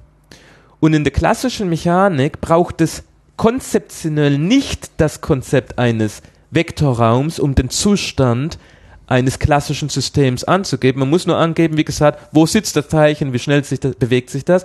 Das ist also nicht eine Annahme, dass man eine Art Struktur braucht, wo es wichtig ist, einen Zustand zu einem anderen hinzuaddieren zu können oder von einem anderen abziehen zu können oder den Zustand zu strecken oder so. Das gibt's nicht in der klassischen Mechanik. Aber der Raum der Zustände in der Quantenmechanik ist so ein, ist so ein Vektorraum. Und zwar nicht ein anschaulicher Vektorraum, es ist ein abstrakter Vektorraum, aber es hat die lustige Konsequenz, dass man einen Zustand nehmen kann, nennen wir denn jetzt mal den Zustand 0, Ja. und zwar meine ich jetzt den Zustand Bit 0, okay. und man kann den Zustand nehmen Bit 1 und man kann die miteinander überlagern. Zum Beispiel 50 Prozent. Das jetzt, jetzt, jetzt, jetzt kontrahiere ich ein bisschen meinen Pfeil, Ja. mein, den ich vielleicht um Faktor 2 kontrahiere, nehme vielleicht einen anderen Pfeil, kontrahiere den um Faktor 2 und dann addiere ich zusammen und kriege einen neuen Pfeil. Dann kriege ich eine Quantenmechanik, einen neuen Zustand und das ist ein physikalisch erlaubter Zustand. Das ist, was das Quantum Bit ausmacht. Es gibt die Möglichkeit, dass Sie solche quantenmechanischen Superpositionen, wie man das auch nennt, bekommen können, nämlich eine Überlagerung von so und so viel Zustand 0, Bit 0, Bitwert 0 und so und so viel mal Bitwert 1. Im Sinne eine Überlagerung der Quantenzustände, im Sinne eine Überlagerung von zwei Vektoren, wo man jedem Vektor ein entsprechendes Gewicht gibt und die Ergebnisse zusammen addiert. Und das ist auch der Punkt, wenn man so einen total verschränkten Zustand hat. Wenn ich sagen kann, die zwei Qubits, ich weiß zwar, wie der Gesamtzustand quantenmechanisch aussieht, aber ich weiß nicht, ob das Bit links entweder im Zustand 0 oder im Zustand 1 ist, da gehen genau solche Superpositionen ein. Aber es gehen Superpositionen ein von diesen beiden Bit-Zuständen. Also Quantenmechanik lebt davon, dass man in einem Art abstrakten Vektorraum arbeitet. Dadurch wird es auch so schwierig, es zu vermitteln. Weil die ganze Logik ist diese Vektorraumlogik. Und wenn man Vektorräume nur von Pfeilen her kennt, dann wird es relativ schwierig, Ja. das zu verstehen. Aber vielleicht hilft dieses anschauliche Bild, dass man Pfeile addieren kann und genauso können wir Quantenzustände addieren. Superposition bilden. Das kann man klassisch nicht. Und deshalb gibt es Qubits durch die Superpositionsbildung und klassisch aber nicht. Ein Bit in der klassischen Physik ist eine 0 oder ist eine 1. Mhm. Und, und es gibt nicht eine Superposition, es gibt nicht diese Vektorraumstruktur in der klassischen Mechanik. Für die Zustände gibt es keine Vektorraumstruktur. Jetzt gibt es in so bestimmten Bereichen der, ich sag mal, irrationalen Überzeugungssysteme, also bei den Esoterikern, Ja. das Argument, dass deren Fernheilungskonzepte oder was auch immer, die sich gerade so ausdenken, dass das durch äh, Quantenmechanik beschreibbar wäre. ja. Ähm, kann das sein, dass was, was Sie machen, also dass, dass, dass, dass die Quantenmechanik tatsächlich unmittelbare Wirkung auf unsere, ich sag mal, grobstoffliche Newtonsche Welt hat? Ja, also gut, ich glaube, ich, dazu kann ich direkt nichts sagen Okay. zur Esoterik, aber ähm, die Quantenmechanik hat nachweisbar eff die makroskopische Welt, wie wir sie sehen. Also Ja. zum Beispiel, wenn Sie etwas sehen, wenn Sie mich jetzt sehen, Mhm. dann passiert ja in Ihrem Auge etwas. Da passiert ein quantenmechanischer Prozess. Mhm. Ein Lichtteilchen, das in ihr Auge trifft, induziert dort in einem Molekül in ihrem Auge einen Prozess, wo ein Molekül eine strukturelle Änderung durchläuft, nachdem ein Quantenübergang induziert wurde. Ein Quantenübergang, in dem ein Lichtteilchen absorbiert wurde, Mhm. ein Quantensprung gemacht wurde vom einen zum anderen Zustand. In dem neuen Zustand macht das Molekül eine strukturelle Änderung und diese strukturelle Änderung ist der Startpunkt eines Nervenpulses, der Ja. dann im Hirn verarbeitet wird. Also alle möglichen Dinge, wo wir sofort sagen würden, klar, das ist unsere alltägliche Erfahrung. Wenn wir drüber nachdenken, warum es das tut, können wir quantenmechanisch verstehen. Hat mikroskopische Ursache. Wie weit jetzt wir sagen können, der mikroskopische Prozess hat makroskopische Konsequenzen. Also Sehen ist etwas, was in unserem Hirn passiert und Mhm. da ist ja irgendwo auch ein mikroskopischer Prozess, auf, zumindest auf dem Level von Zellen, der da sich niederschlägt. Wie weit wir jetzt sagen können, ein Objekt, das wir makroskopisch haben, ähm, hat sozusagen offensichtlich Quanteneigenschaften. Das ist nicht immer einfach zu beantworten, aber Physiker haben Fälle produziert, wo wir makroskopische Materie vorliegen haben, die komplett in ihren Eigenschaften quantenmechanisch ist. Und zwar in ihren offenbar sichtbaren makroskopischen Eigenschaften. Was hat man da gesehen? Ja, also e- eins der bekanntesten Beispiele, vielleicht das beste Beispiel, ist etwas, das nennt man superflüssiges Helium. Und was das ist, man kann Helium ab einer gewissen Temperatur kann man flüssig kriegen und wenn man unterhalb einer charakteristischen Temperatur in dieser Flüssigkeit ist, dann kann man die Viskosität dieser Flüssigkeit eliminieren. Was bedeutet das? Normale Flüssigkeiten, wenn sie da drin rühren, Ja. dann rühren sie ein bisschen, dann bildet sich ein Wirbel aus, dann ziehen sie ihren, ihr Rührgerät wieder raus und dann verschwindet der Wirbel auch.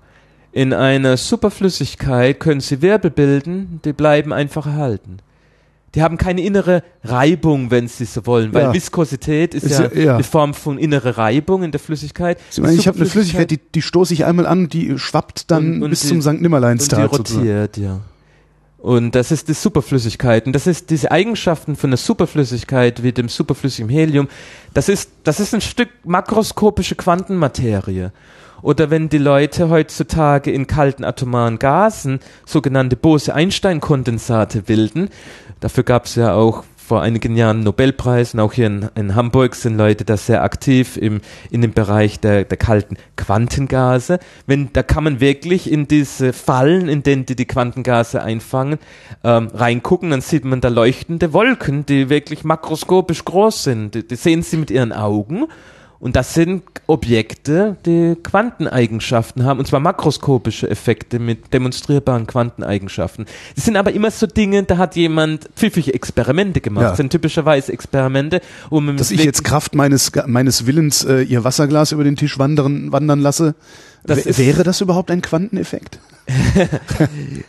ist nicht, nicht zwingend, nicht wahr? Weil man könnte sich vorstellen, wenn es klassische Teilchen, also in der Klasse, in der Physik, in unserer Welt der Physik, gibt es für jede Effekt, den wir sehen, ja auch immer irgendwie, ich sag, eine, eine Kraft, die Ja. die Bewegung ändert, die das Verhalten des Systems ändert. Das heißt, ich müsste in der Lage sein, Teilchen auszusenden, die äh, mit diesem Wasserglas. Kommunizieren, Kommunizieren, genau, und, genau. dort, und den, den Effekt hervorrufen. Ja.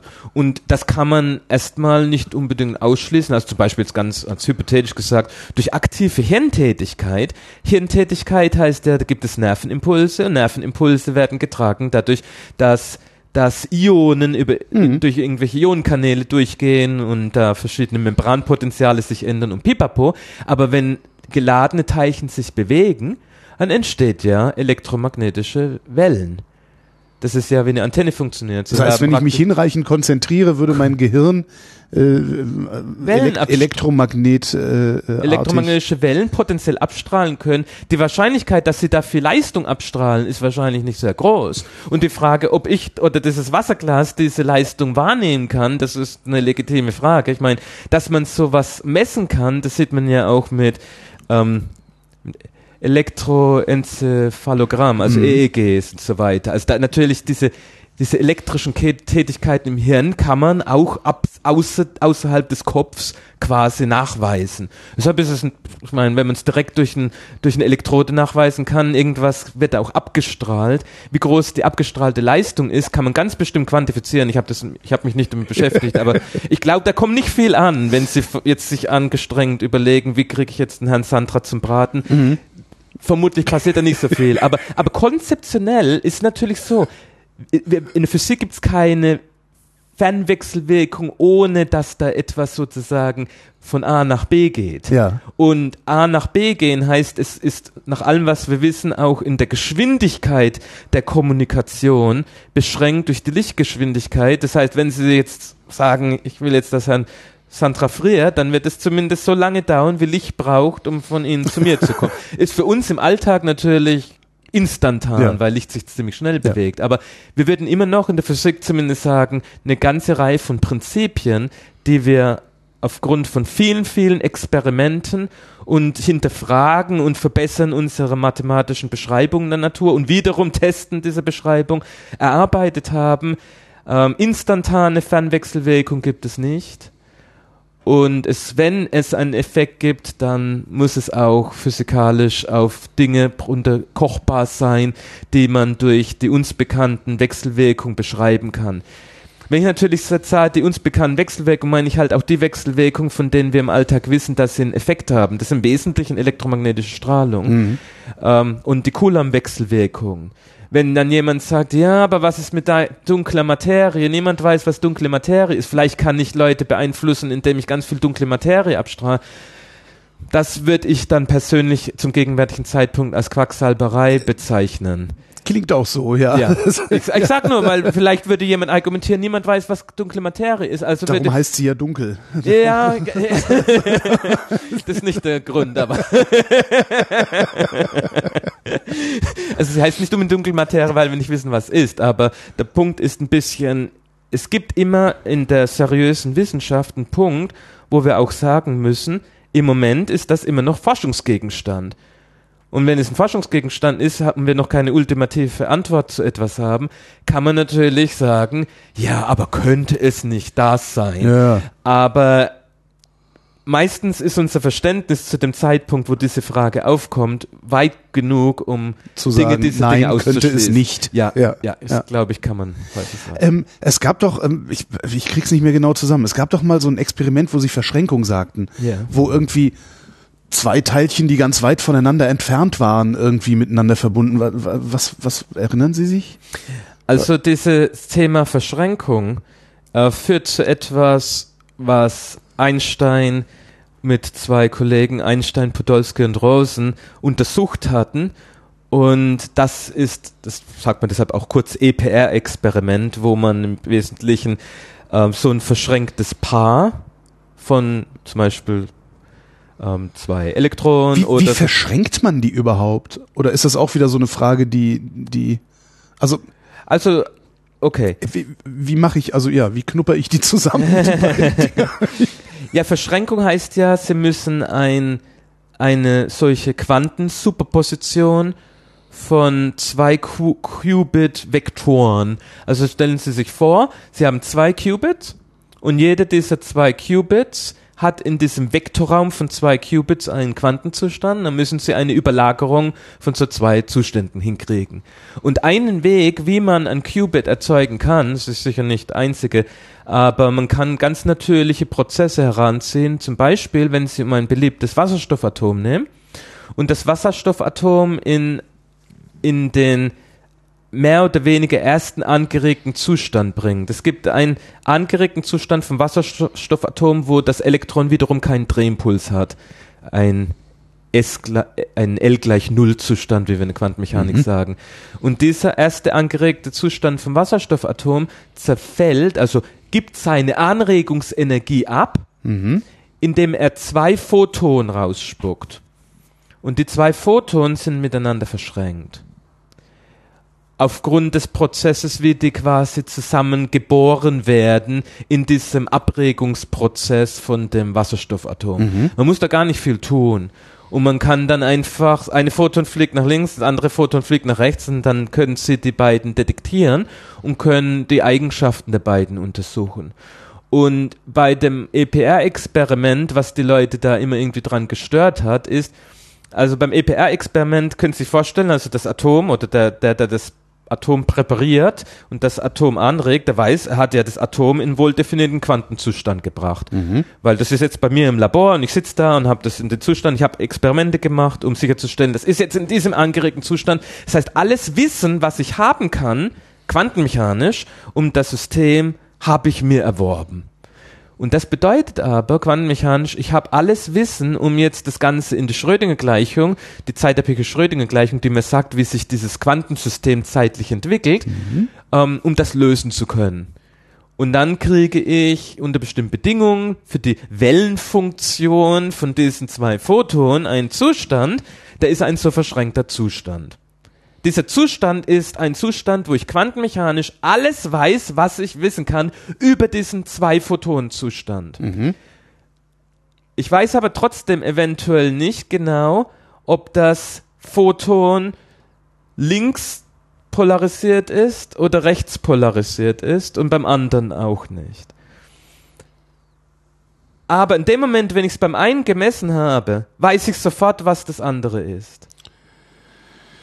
Und, und wenn ich meinen Detektor einen Kilometer nach da hinten setze, Ja. oder von mir aus sogar einen Planeten weiter und den Detektor fürs andere Photon fünf Planeten in die andere Richtung setze, ich wüsste instantan aufgrund meiner Detektion an dem Ort, wenn ich sozusagen links messe, wüsste ich beim einen, beim anderen ist es rechts. Und dann hat man abends so argumentiert, das heißt irgendwie, da ist Information geflossen. Eben, so. das, äh, Aber das ist ja nicht der Fall in diesem System. Nee, ich weiß nur, dass, wie das andere ist, weil ich weiß, wie das eine ist. Ja, es ist weil, nicht ich, so, weil dass- ich praktisch annehme, dass ich schon weiß, wie das Ganze präpariert wurde. Ja. Ich weiß eigentlich, dass es immer diese Korrelation gibt, wenn ich das eine messe, dann hat der andere Hand als andere. Das heißt, es ist nicht, weil, weil was, was so, äh, beim, wie nennt man das so, im, im Volksmund ankommt, ist halt, ja, die sind da verschränkt und der kann dann, wenn der an dem einen dreht, dann dreht das andere sich auch. Ja. Und so Das, es- das ist gar nicht der Fall, ist sondern sie nicht. gucken nur, also wie sieht's aus? Ach, so sieht's aus und wissen, können daraus ableiten, dass ist das ab- andere das so ist aussehen genau muss. der Fall. Sie können eben nicht irgendwelche Manipulationen Ja. machen an dem einen, die dann zu instantanen Änderungen im anderen führen. Das gibt es nicht.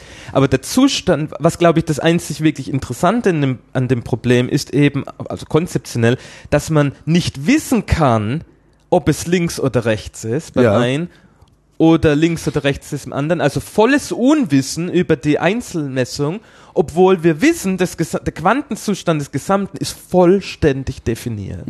Und dieses komische Zwischenspiel von Nichtwissen über Untereinheiten und volles Wissen über das Gesamte, das ist eine der wirklich komischen Eigenschaften der Quantenmechanik, die es klassisch so nicht gibt. Kann man daraus irgendwas Praktisches machen aus diesem Umstand, dass wir Also ich würde sagen, die ganzen Versuche, Quantum Computing zu realisieren, sich neue Algorithmen zu überlegen, mit denen man neue Rechenaufgaben quasi oder, oder Quantenlogik Prozesse machen kann und aus logischen Schritten können sie ja dann eine ganze ähm, einen ganzen Algorithmus aufbauen, um, um Rechenaufgaben quasi zu bearbeiten. Die beruhen auf solchen Ideen und der Möglichkeit der Verschränkung. Die beruhen aber dann natürlich nicht jetzt speziell auf diesem verschränkten Part, das ich gerade gesagt habe, wo sie zwei Photonen erzeugen in dem Relaxationsprozess von einem Wasserstoffatom. Das wäre nicht praktisch. Also das Also ist das- wenigstens noch was, was ich kapiere. Also halt aber damit kann man sich die Ja, Idee ja, ganz genau. gut vorstellen. Da passiert es in einem gewissen Sinn natürlich.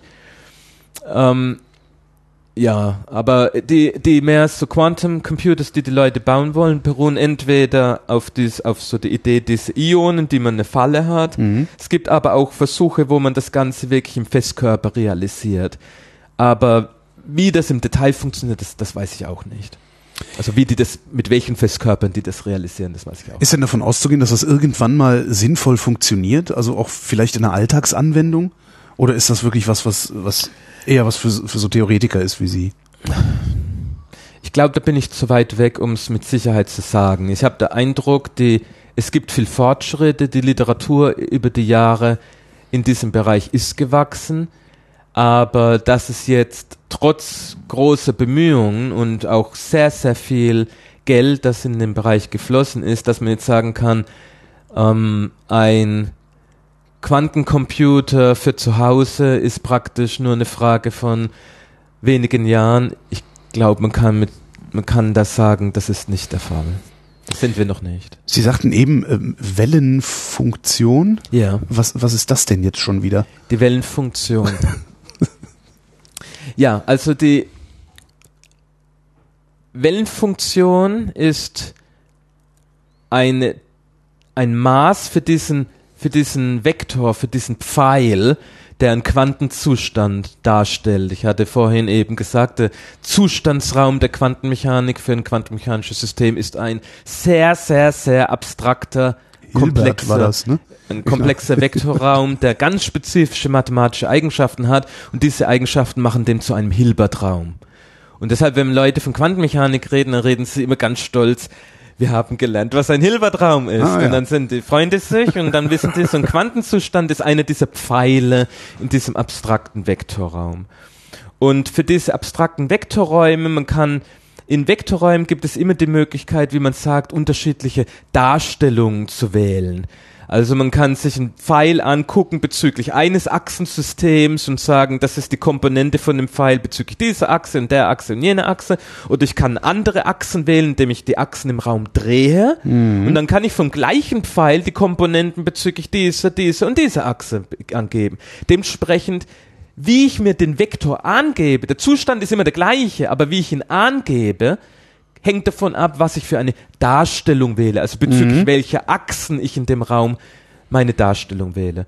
Und wenn wir von der Wellenfunktion sprechen, dann wählen wir für den Quantenzustand eine Darstellung, die wir als Ortsdarstellung bezeichnen. Und die Ortsdarstellung hat den Vorteil, dass wir sagen können, wenn wir dieses Objekt, die Wellenfunktion, quadrieren, dass sie uns sagt, mit welcher Wahrscheinlichkeit finden wir ein Teilchen hier und ein Teilchen hier und ein Teilchen hier. Wenn es eine Drei-Elektronen-Wellenfunktion zum Beispiel wäre, dann würden wir die Wahrscheinlichkeit kriegen, dass ein Elektron am Punkt A sitzt, ein Elektron am Punkt B und ein Elektron am Punkt C. Das ist was uns die Wellenfunktion gibt, wenn wir sie quadrieren. Sie gibt uns die Aufenthaltswahrscheinlichkeit der Teilchen an als Funktion des Orts, an dem wir fragen. Ich will wissen, diesem spezifischen Punkt und an diesem spezifischen Punkt und an diesem spezifischen Punkt. Wenn ich es an anderen Punkten will, dann gebe ich halt diese anderen Punkte in die Wellenfunktion rein und spuckt die mir, wenn ich es quadriere, raus, mit welcher Wahrscheinlichkeit, als ich die drei Teilchen an diesen anderen Punkten kriege. Das, was die Wellenfunktion bedeutet. Sind das eigentlich Sachen, die Sie äh, am normalen PC hier äh, auf Ihrem Schreibtisch rechnen können oder müssen Sie da einen Großrechner? Ähm, am PC selber, glaube ich, rechnet meine Gruppe praktisch gar niemand was. Ja. Wir haben ein Cluster von Rechnern, die wirklich Tag und Nacht nichts anderes machen, als quantenmechanische und zum Teil auch klassische Rechnungen durchzuführen. Und das heißt, man braucht Rechner, die dediziert gebaut sind, um Hochleistungsrechnungen durchführen zu können. Es bedeutet nicht immer, dass man zu einem Supercomputer muss. Ähm, manch, wir können viele Sachen machen, aber das Problem ist, die quantenmechanischen Rechnungen, die je nachdem, wie genau man sein will, die explodieren in ihrem Aufwand so schnell mit der Systemgröße, weil man eben Wellenfunktionen berechnen muss, nicht nur angeben, sozusagen, wo sitzt jedes Teilchen zu jedem Zeitpunkt wie eine klassische Mechanik, so dass sie selbst wenn sie von einem Rechnercluster wie unserem zum Superrechner gehen, ist nicht klar, dass sie gleich ein viel komplexeres System rechnen können, weil der Gewinn an Rechenkapazität mhm. ist nicht unbedingt diese vielen, vielen Größenordnungen größer, die sie brauchen, um was rechnen zu können. Das ist also, deshalb, da gibt es so ein bisschen, die Herausforderung der Quantenmechanik ist zum großen Teil ein praktisches, weil wir so schnell in eine Wand reinrennen aufgrund der konzeptionellen Anforderungen der Quantenmechanik. Das, was sie eigentlich von uns will, was wir lösen sollen, sowas wie die Wellenfunktion bestimmen, und deshalb von, seit vielen Jahren versuchen halt Leute mit allen möglichen Tricks das irgendwie runterzukochen. Es gibt dafür das elektronische Viel-Elektron-Problem eine Methode, nennt sich dichte Funktionaltheorie und das ist eine Idee, um dieses Problem runterzukochen, um es praktikabler werden zu lassen. Aber das ist in, in seinen Grundzügen eher eine Art Existenzbeweis. So nach mhm. dem Motto, ich weiß, ich könnte es im Prinzip, aber ich weiß nicht wirklich wie. da gibt's dann auch in dem Gebiet nur Näherungen. In Wirklichkeit, letzten Endes können wir alle nur grobe Näherung machen und hoffen, dass unsere Näherungen nicht alle verheerend schlecht sind, um dadurch irgendwie die Rechnung in den Griff zu kriegen.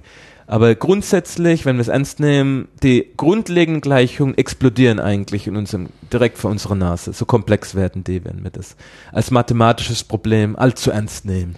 Sie kommen also nie zum Ende. Also es, es, sie werden nie eine Gleichung haben, von der Sie sagen, das ist sie jetzt. Rechnet damit. Ähm, es hängt ein bisschen davon ab, was heißt Gleichung ja, schon, haben. Stimmt also, schon, solange, solange es nur Variablen, solange nur Variablen drinstehen, geht's ja noch. Wenn die dann mal gefüllt werden, wird's schwierig. Also ne? ich glaube, es gibt in der Physik zwei verschiedene Strömungen. Es gibt die eine Strömung, in der bewegen wir uns mehr, wo wir aussagen würden, dass die Grundgleichung bekannt sind. Wir wissen, dass die Grundteilchen, die unsere Alltagsmaterie ausmachen, nur, ich sag mal, drei Typen sind. Eines sind die Elektronen, das andere sind die Kerne und anderes sind Lichtteilchen. Mehr müssen wir eigentlich nicht wissen und dass die Theorie, die das beschreibt, das ist die Quantenelektrodynamik und zum ganz großen Teil können wir eben mit nicht relativistischer Quantenelektrodynamik weit kommen das ist sozusagen nur ein ganz kleines Teil des sogenannten Standardmodells der Teilchenphysik. Und was uns da interessiert, ist also nicht, dass wir hinterfragen, könnten die Gleichungen anders aussehen, sondern wenn sie denn diese paar wenigen Bausteine, ich meine, die Anzahl der Elemente, die verschiedenen Kerne, die uns so im Alltag an, die wir da antreffen, ist auch überschaubar groß. Ich meine, es sind nicht mal wirklich 100, weil ab Element Uran, so sind das alles ohnehin radioaktive Elemente und die sind auch jetzt so vielleicht nicht alltäglich ja. unsere Materie bestimmten Elemente. Aber sagen wir mal so Pi mal Daumen, 100 verschiedene Kerne. Was müssen wir von denen wissen? Naja, was die für Ladung haben, das ist leicht, sehen Sie die Anzahl der Protonen und wir müssen vielleicht noch die Masse wissen. Fertig. Aufgrund dieser paar Elemente, den Elektronen und Lichtteilchen, kriegen wir diese unglaubliche Komplexität, die wir um uns herum haben. Mit ganz wenig banalen Bausteinen. Und was ein, also verblüffend banal, wenn ja. man denkt, was, was man eigentlich um sich herum hat. Und dann interessiert einem, wenn man diese Sichtweise hat, eher, wie kommt es eigentlich dazu, wie die makroskopischen Eigenschaften der Materie zustande kommen mit so wenigen Bausteinen. Mir wird in den Bausteinen nie ansehen, dass es sowas gibt wie Schmetterlinge. Ja. Und trotzdem gibt's die. Das heißt, irgendwas passiert da. Irgendwie kann aufgrund des Zusammenspiels der Bausteine ein Grad der Komplexität, eine ganz neue Organisationsform bis schließlich Leben, nicht? eines der größten Wunder, wenn man es aus dieser Sicht der ja. Bestandteile betrachtet, äh, entstehen. Deshalb, das ist eine Richtung, wo man nicht unbedingt die Frage hat, was ist die grundlegende Gleichung, weil man sagt, na, ich habe die Schrödinger-Gleichung, von mir aus nicht, von mir aus auch relativistische Variante dazu, aber man würde denken, so die Grundgleichung und die Grundbausteine verstehen wir, wir verstehen aber nicht, wie wir von den Bausteinen immer zu der Komplexität kommen. Wir können vielleicht verstehen, wie ein Wassermolekül zustande kommt.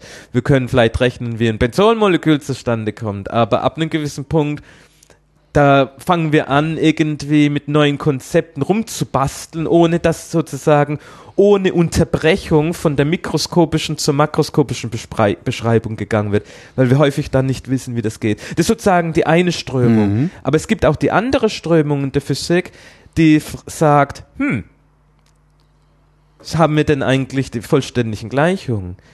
Könnte sein, dass die grundlegenden Gleichungen der Natur anders aussehen. Und zum Beispiel, was ich als Standardmodell der Teilchenphysik an, angepriesen hatte, das ist so ein bisschen ein genereller Konsens im Moment, was so die, Wesen, die, die bekannten elementaren Teilchen der Natur sind und was so die Natur im Wesentlichen ausmacht. Aber wie ich schon gesagt habe, ein Großteil von denen schlägt sich so in unserer alltäglichen Welt nicht so explizit nieder. Ähm, hat also, was so die Komplexität der Materie, so wie wir sie verstehen, nicht direkt was damit zu tun. Aber man kann trotzdem die Frage stellen, sind die Gleichungen, mit der wir arbeiten, nicht halt einfach nur in gewissem Sinne Näherung, die zwar für unser Alltag total gut ist, so wie Newton-Gleichungen nicht schlecht sind, um einen Tennisball, der durch die Luft fliegt, zu beschreiben. Da muss ich auch nicht Quantenmechanik dafür machen. Ähm, man kann fragen, wie würden denn die grundlegenden Gleichungen aussehen? Und die Leute, die in Elementarteilchenphysik sind, würden argumentieren, dass es gute Gründe gibt anzunehmen, dass die Gleichung, die wir als das Standardmodell der Teilchenphysik bezeichnen, diese spezifische relativistische Quantenfeldtheorie, die ich vorhin mal angesprochen hatte, dass die nicht das Ende aller Erkenntnis sein kann. Und da gibt es dann natürlich Versuche dort, das zu erweitern, zu verstehen, wann es zusammenbricht, nach Effekten zu suchen, die eben vom Standardmodell nicht erfasst werden. Dort ist immer der Zweck zu hinterfragen, Mhm. ob man wirklich die der Weisheit letzter Schluss gefunden hat. Ist so ein bisschen, ist eine Frage in sich, ob das als, ob das überhaupt, wie soll ich sagen, konzeptionell sein kann. Kann es die ultimative Gleichung geben? Neulich wurde mir bei der, bei der PTB, hat deren Präsident mir neulich gesagt, dass sie daran arbeiten, die Naturkonstanten, äh, zu, also äh, wie nennt man das, wenn es keine Konstante ist, äh, die, die Naturkonstanten End- zu relativieren. Ja, oder Also, die zeitliche Änderung zu detektieren. Genau. Ja, genau. Ja. ähm, wer Durch weiß, präzise ja. Atomuhren. Genau. Ja. Ähm, sie sagten, ich brauche für den Tennisball keine Quantenmechanik. Ja. Wie würde der Tennisball aussehen oder nee, anders. Was würden Sie sehen, wenn Sie Quantenmechanik mit dem Tennisball machen? Das gleiche wie mit der klassischen Mechanik. Deshalb verhält es sich ja wie in der klassischen Mechanik.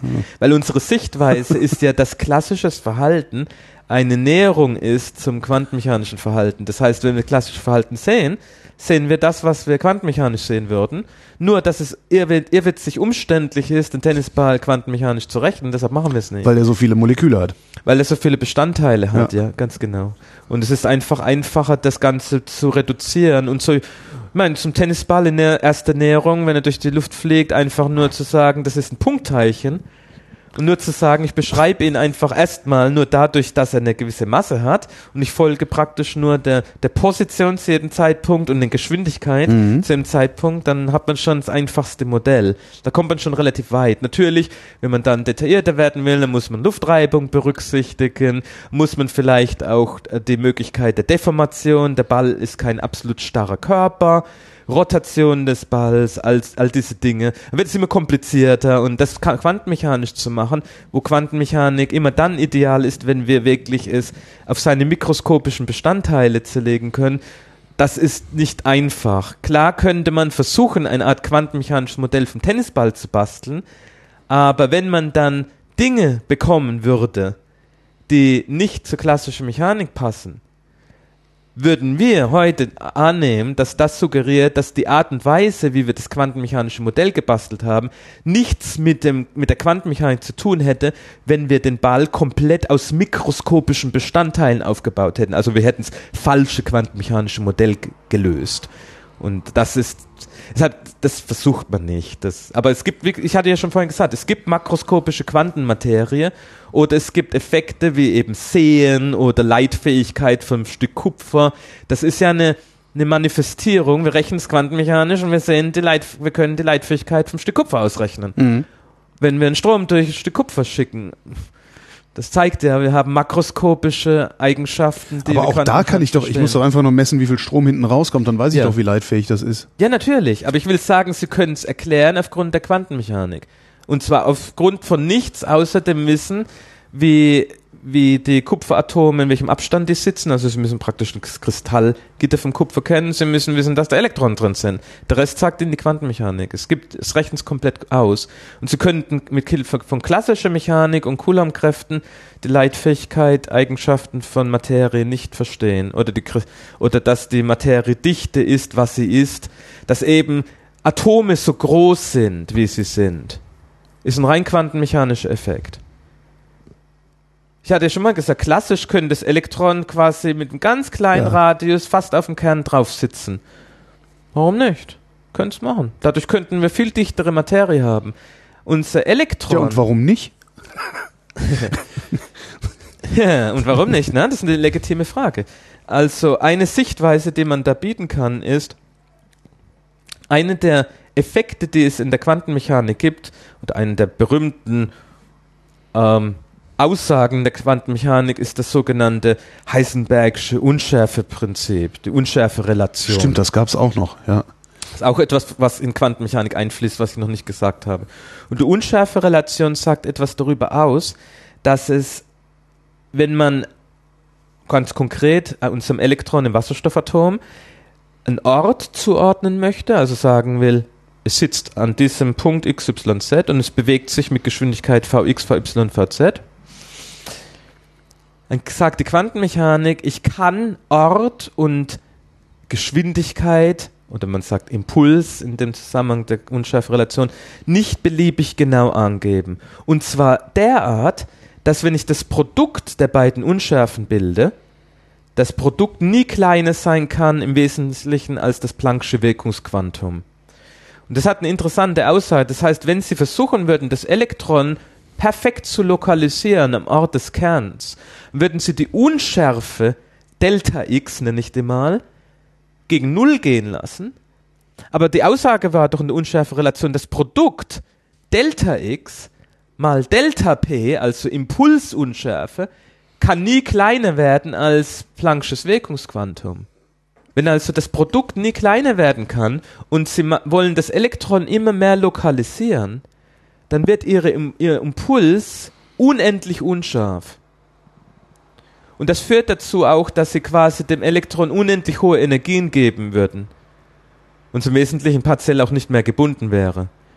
Das, also gut gebunden, noch, also sie können praktisch nicht sinnvoll dass die Unschärferelation erfüllen, indem sie versuchen, das Elektron immer stärker am Ort des Kerns zu lokalisieren. Sie bräuchten, um das zu können, beliebig viel Energie, Spielwiese, um, mit, um das zu kriegen. Und der Grundzustand vom Wasserstoffatom ist so ein Kompromiss, dass sie das Elektron nicht zu stark delokalisieren, also nicht zu weit weg haben, mhm. weil wenn es zu weit weg ist, dann haben sie ja, können sie ja nicht die anziehende Kraft so gut nutzen. Mhm. Also Elektron möchte schon im Nähe Kern sein, aber gleichzeitig, wenn es zu stark lokalisiert wäre, bräuchten hätten sie zu viel, so Energie, Energie unschärfe. Dass ich es eigentlich schon wieder weg ja, in, im gewissen Sinn also, würde das passieren.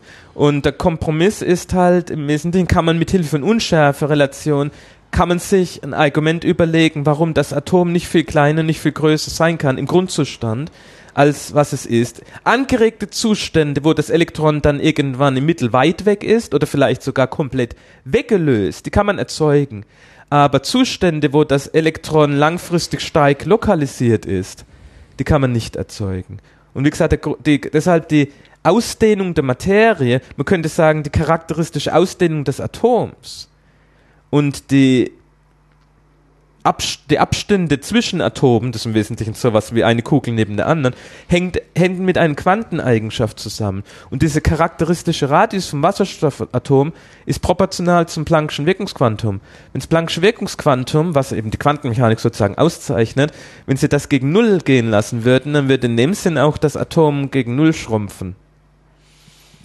Das heißt, diese, Quant, dieses, diese Quanten-Naturkonstante gibt ihnen eigentlich ein Maß für die Ausdehnung von Atomen und dadurch für den Abstand von Atomen in dichter Materie, also sowas wie Festkörpern und Flüssigkeiten. und hängt damit direkt mit einer Quantenvariable, einer, Entschuldigung, einer Quantennaturkonstanten zusammen, nämlich dem Planck'schen Wirkungsquantum. Es hängt noch mit ein paar anderen Sachen zusammen, aber so im Kern dessen worum, wovon wir hier reden, geht es ums Planck'sche Wirkungsquantum, weil das ist, was auch direkt in die Unschärferelation eingeht. Die, das Produkt der beiden Unschärfen kann nie kleiner sein. Das heißt, wenn Sie das eine versuchen, beliebig klein zu machen, dann wird das andere beliebig groß. Und das, das funktioniert nicht.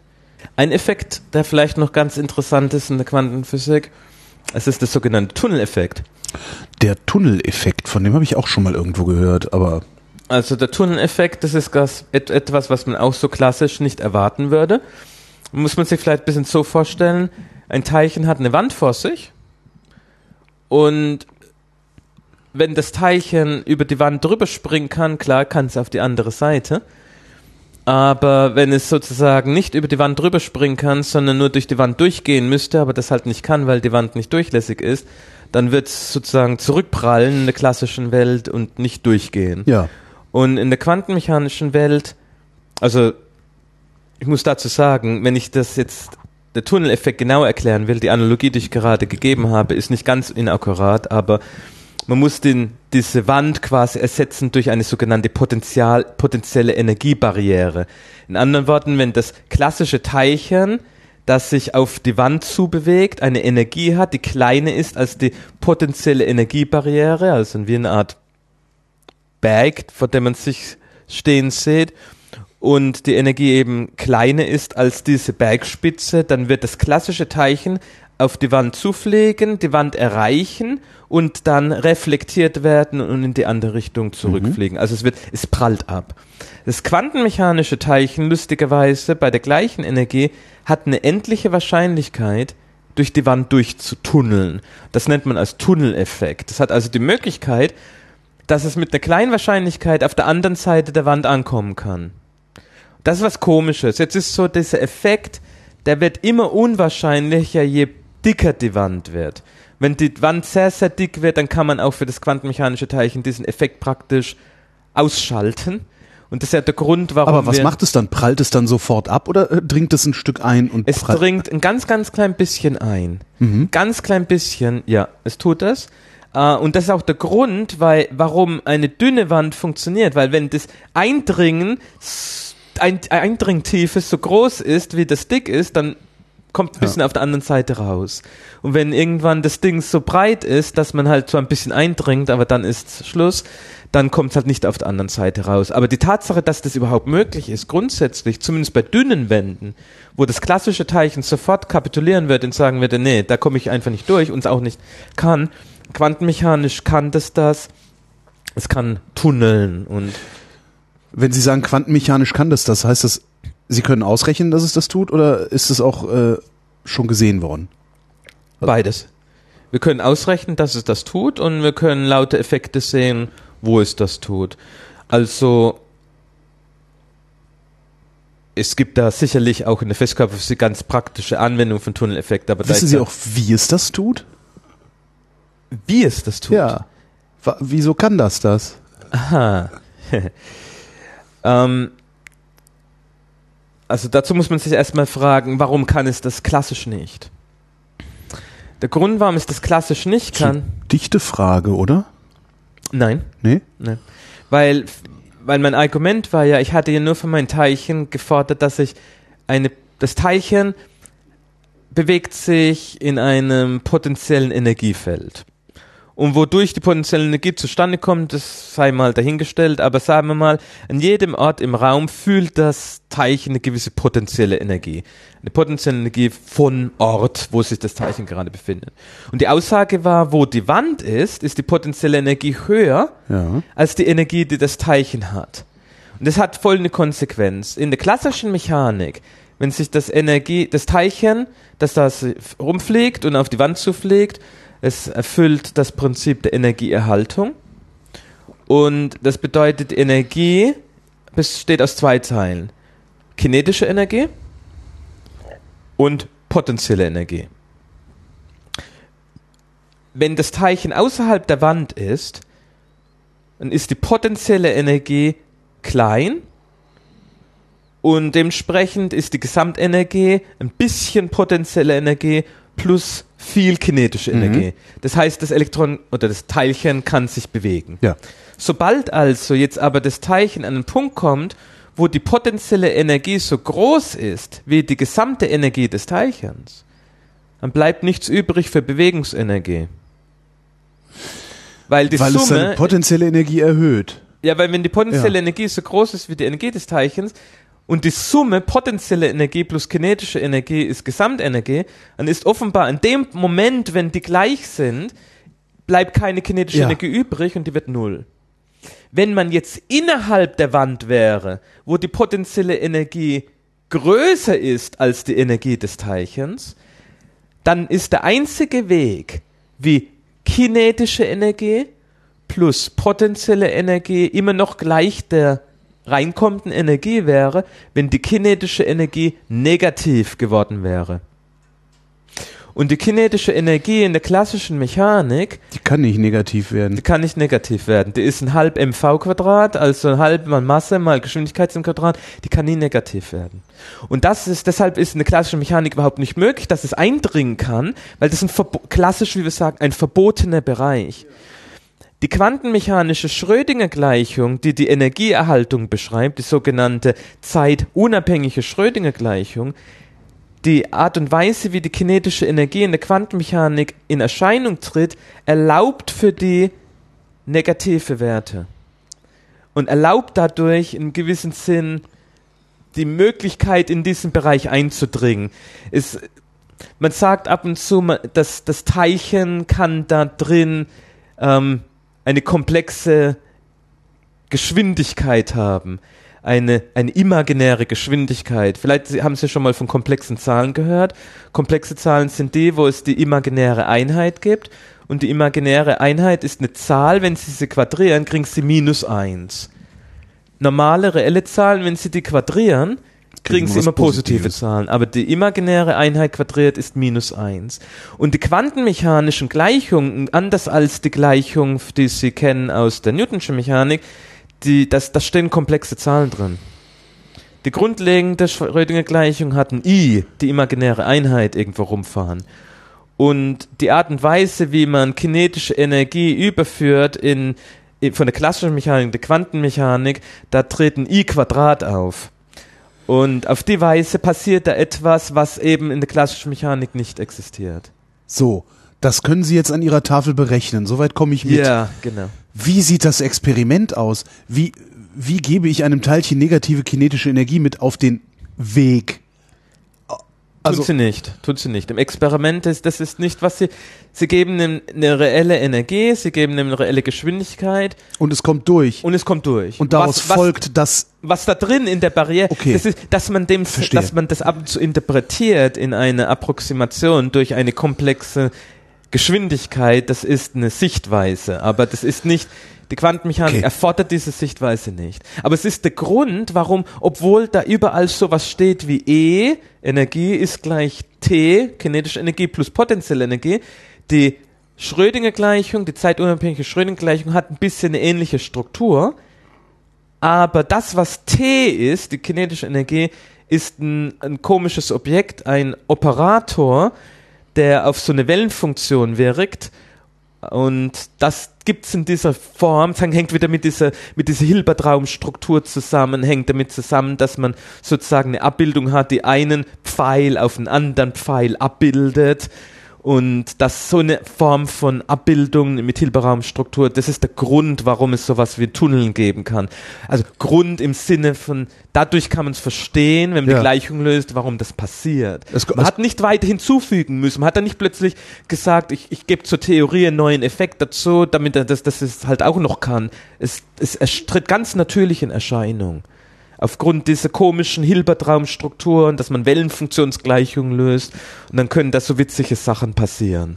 ist das zuerst berechnet oder zuerst beobachtet worden? Ein Tunneleffekt. Weil würde mich jetzt nicht wundern, wenn irgendwann mal ein Tunneleffekt aufgetreten wäre und dann einer zum, zum Theoretiker gegangen wäre und gesagt hätte, hier kannst du mir mal erklären, was ich da gesehen habe. Ich bin mir nicht sicher, dass das nicht zuerst vorhergesagt wurde. Ich, ich, also da, das, das bin ich mir in der Historie nicht ganz, ganz, im Rein. Manchmal wurden ganz grundlegende Dinge vorhergesagt. Also zum Beispiel eine der großen Vorhersagen der Quantenmechanik war die Vorhersage von Antiteilchen, dass also zu jedem Elektron ein Antiteilchen gibt, das Positron. Das wurde quasi vorhergesagt von Dirac bei seiner Analyse von, von seiner relativistischen quantenmechanischen Gleichung.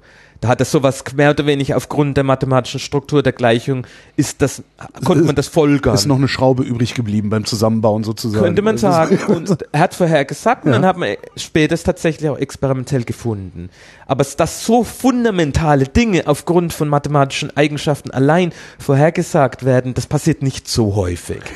Also, aber beim Tunneleffekt, das ist etwas, Tunneleffekt, wenn wir Quantenphysik den Studierenden beibringen. Das kann man typischerweise in einer relativ frühen Stufe der Quantenphysik beibringen. Ähm, an früherer Stelle, bevor man zu sowas wie Verschränkung kommt oder, oder so komplexere Dinge. Das heißt also, die Mathematik, um den Tunneleffekt zu verstehen, die ist gar nicht so kompliziert. Und das wird auch häufig in Vorlesungen zu physikalischer Chemie, die lernen auch solche Dinge. Das heißt, es ist ist nicht unbedingt so sehr schwierig. Mhm. Äh, deshalb könnte ich mir vorstellen, dass es historisch, als die Leute verstanden haben, was die wesentlichen Gleichungen sind, dass die vielleicht da relativ schnell gesehen haben, dass es einen Effekt gibt. Wenn die, also ein Effekt, der historisch bekannt ist, wo der immer als Tunneleffekt gedeutet wurde, ist der radioaktive Zerfall von Kernen, der als Alpha-Zerfall bezeichnet wird wenn im Alpha-Zerfall bricht aus einem Kern ein Alpha-Teilchen, und das ist ein Alpha-Teilchen ist selbst ein der Kern eines Heliumatoms. Also zwei Protonen, zwei Neutronen, das nennt man Alpha-Teilchen. Wenn das Alpha-Teilchen aus dem Kern rausfliegt, dann hat es im Wesentlichen sich erstmal befunden innerhalb eines Potenzials, wo es sich gut aufgehoben gefühlt hat und ist durch eine Wand durchgetunnelt und das ist dann dieser Zerfallsprozess. Das ist der Grund, warum es nicht instantan rausfliegt, weil es erst eine es braucht eine gewisse Zeit, eine Tunnelrate mhm. und eine Lebensdauer, mit der das durch diese, diese Barriere durchtunneln kann und die kann man auch quantenmechanisch berechnen und ähm, Dementsprechend im, im, im Bild dieses Tunneleffekts ist der radioaktive Zerfall, den man als Alpha-Zerfall bezeichnet, ein Tunneleffekt von einem Alpha-Teilchen im Kernpotential. In, dem, in der potenziellen Energie, die die Kernumgebung mhm. quasi für das Alpha-Teilchen darstellt. Und also da, deshalb, die Leute haben früh verstanden, wo sie Beispiele finden für, für solche physikalischen Effekte. Aber die Quantenmechanik selber ist nicht entstanden anhand der Kernphysik, die Quantenmechanik ist entstanden anhand der Atomphysik, sprich anhand der Elektronenübergänge, nicht anhand des Innenlebens der Kerne. Ich würde sagen, das ist sogar heute noch immer noch ein relativ schwieriges Problem, das quantenmechanische Leben der Kerne quantitativ zu rechnen. Weil wir keine elementaren Kräfte haben, die die einzelnen Kernteilchen miteinander wechselwirken lassen. Keine der Kräfte im, im Standardmodell der, der Teilchenphysik gibt ihnen an, was sozusagen die natürlichen Kräfte zwischen zwei Kernteilchen sind, zwischen zwei Protonen oder einem Proton und einem Neutron. In der, Im Standardmodell ist die Wechselwirkung zwischen den Kernteilchen mehr so eine Art Resteffekt, so eine Art Dreckeffekt. Es gibt keine grundlegende Kraft, die das vermittelt. Und dadurch ist es so schwierig, ein, Element, ein grundlegendes Modell für Kerne zu schaffen. Aber kann man die, diese grundlegende Kraft nicht einfach bestimmen, also äh, im Sinne von definieren? Also das, das, ist, jetzt, das ist wie häufig Leute, doch, doch. Also wenn das ist jetzt die Sandra-Kraft. Ja, doch. Die Leute machen sowas in diese Richtung. Also das heißt, man versucht sich da eine Art Kraft hinzuschreiben als Funktion des äh, Abstands von zwei Kernteilchen und von dem Typ der Kernteilchen und versuchen das einfach reinzustecken. Das ist richtig. Aber es gibt, es, es ist nicht so in dem Sinn herleitbar so auf einfache Weise. Also im, im Sinne dessen, dass man also immer, immer Dinge erklären immer möchte, ist eine Krücke, ja. das ist halt vielleicht ein Hilfsmittel, mit dem man was rechnen kann.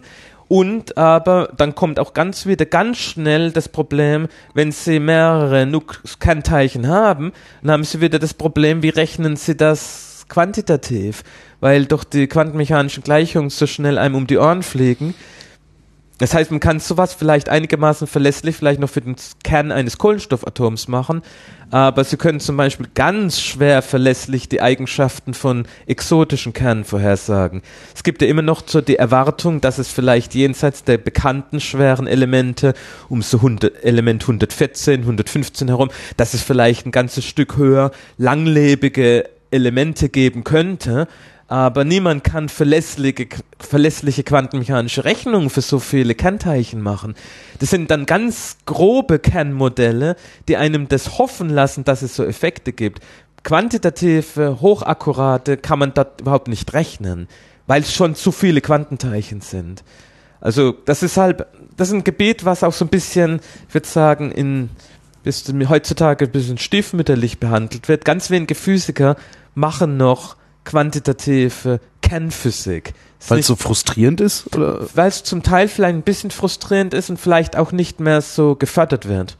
Manchmal ist ja auch Frage, was ist gerade populär, ähm, wo fließen Gelder hin mhm. und das, das hat ja auch einen Einfluss darauf, wie Wissenschaftler ihre, ihre Forschung ausrichten. Und es ist halt auch ein quantenmechanisches Problem, wo man sich eigentlich schon seit ziemlich langer Zeit vor einer Wand stehen sieht. Und deshalb auch man ein bisschen vielleicht durch Frust dann sagt, hm, weiter geht's vielleicht nicht. Ja. Ähm, wie geht's denn weiter mit der Quantenmechanik? Ähm, gibt's da noch eine Entwicklung oder haben Sie Ihre Gleichungen und wenden die im Wesentlichen nur noch an?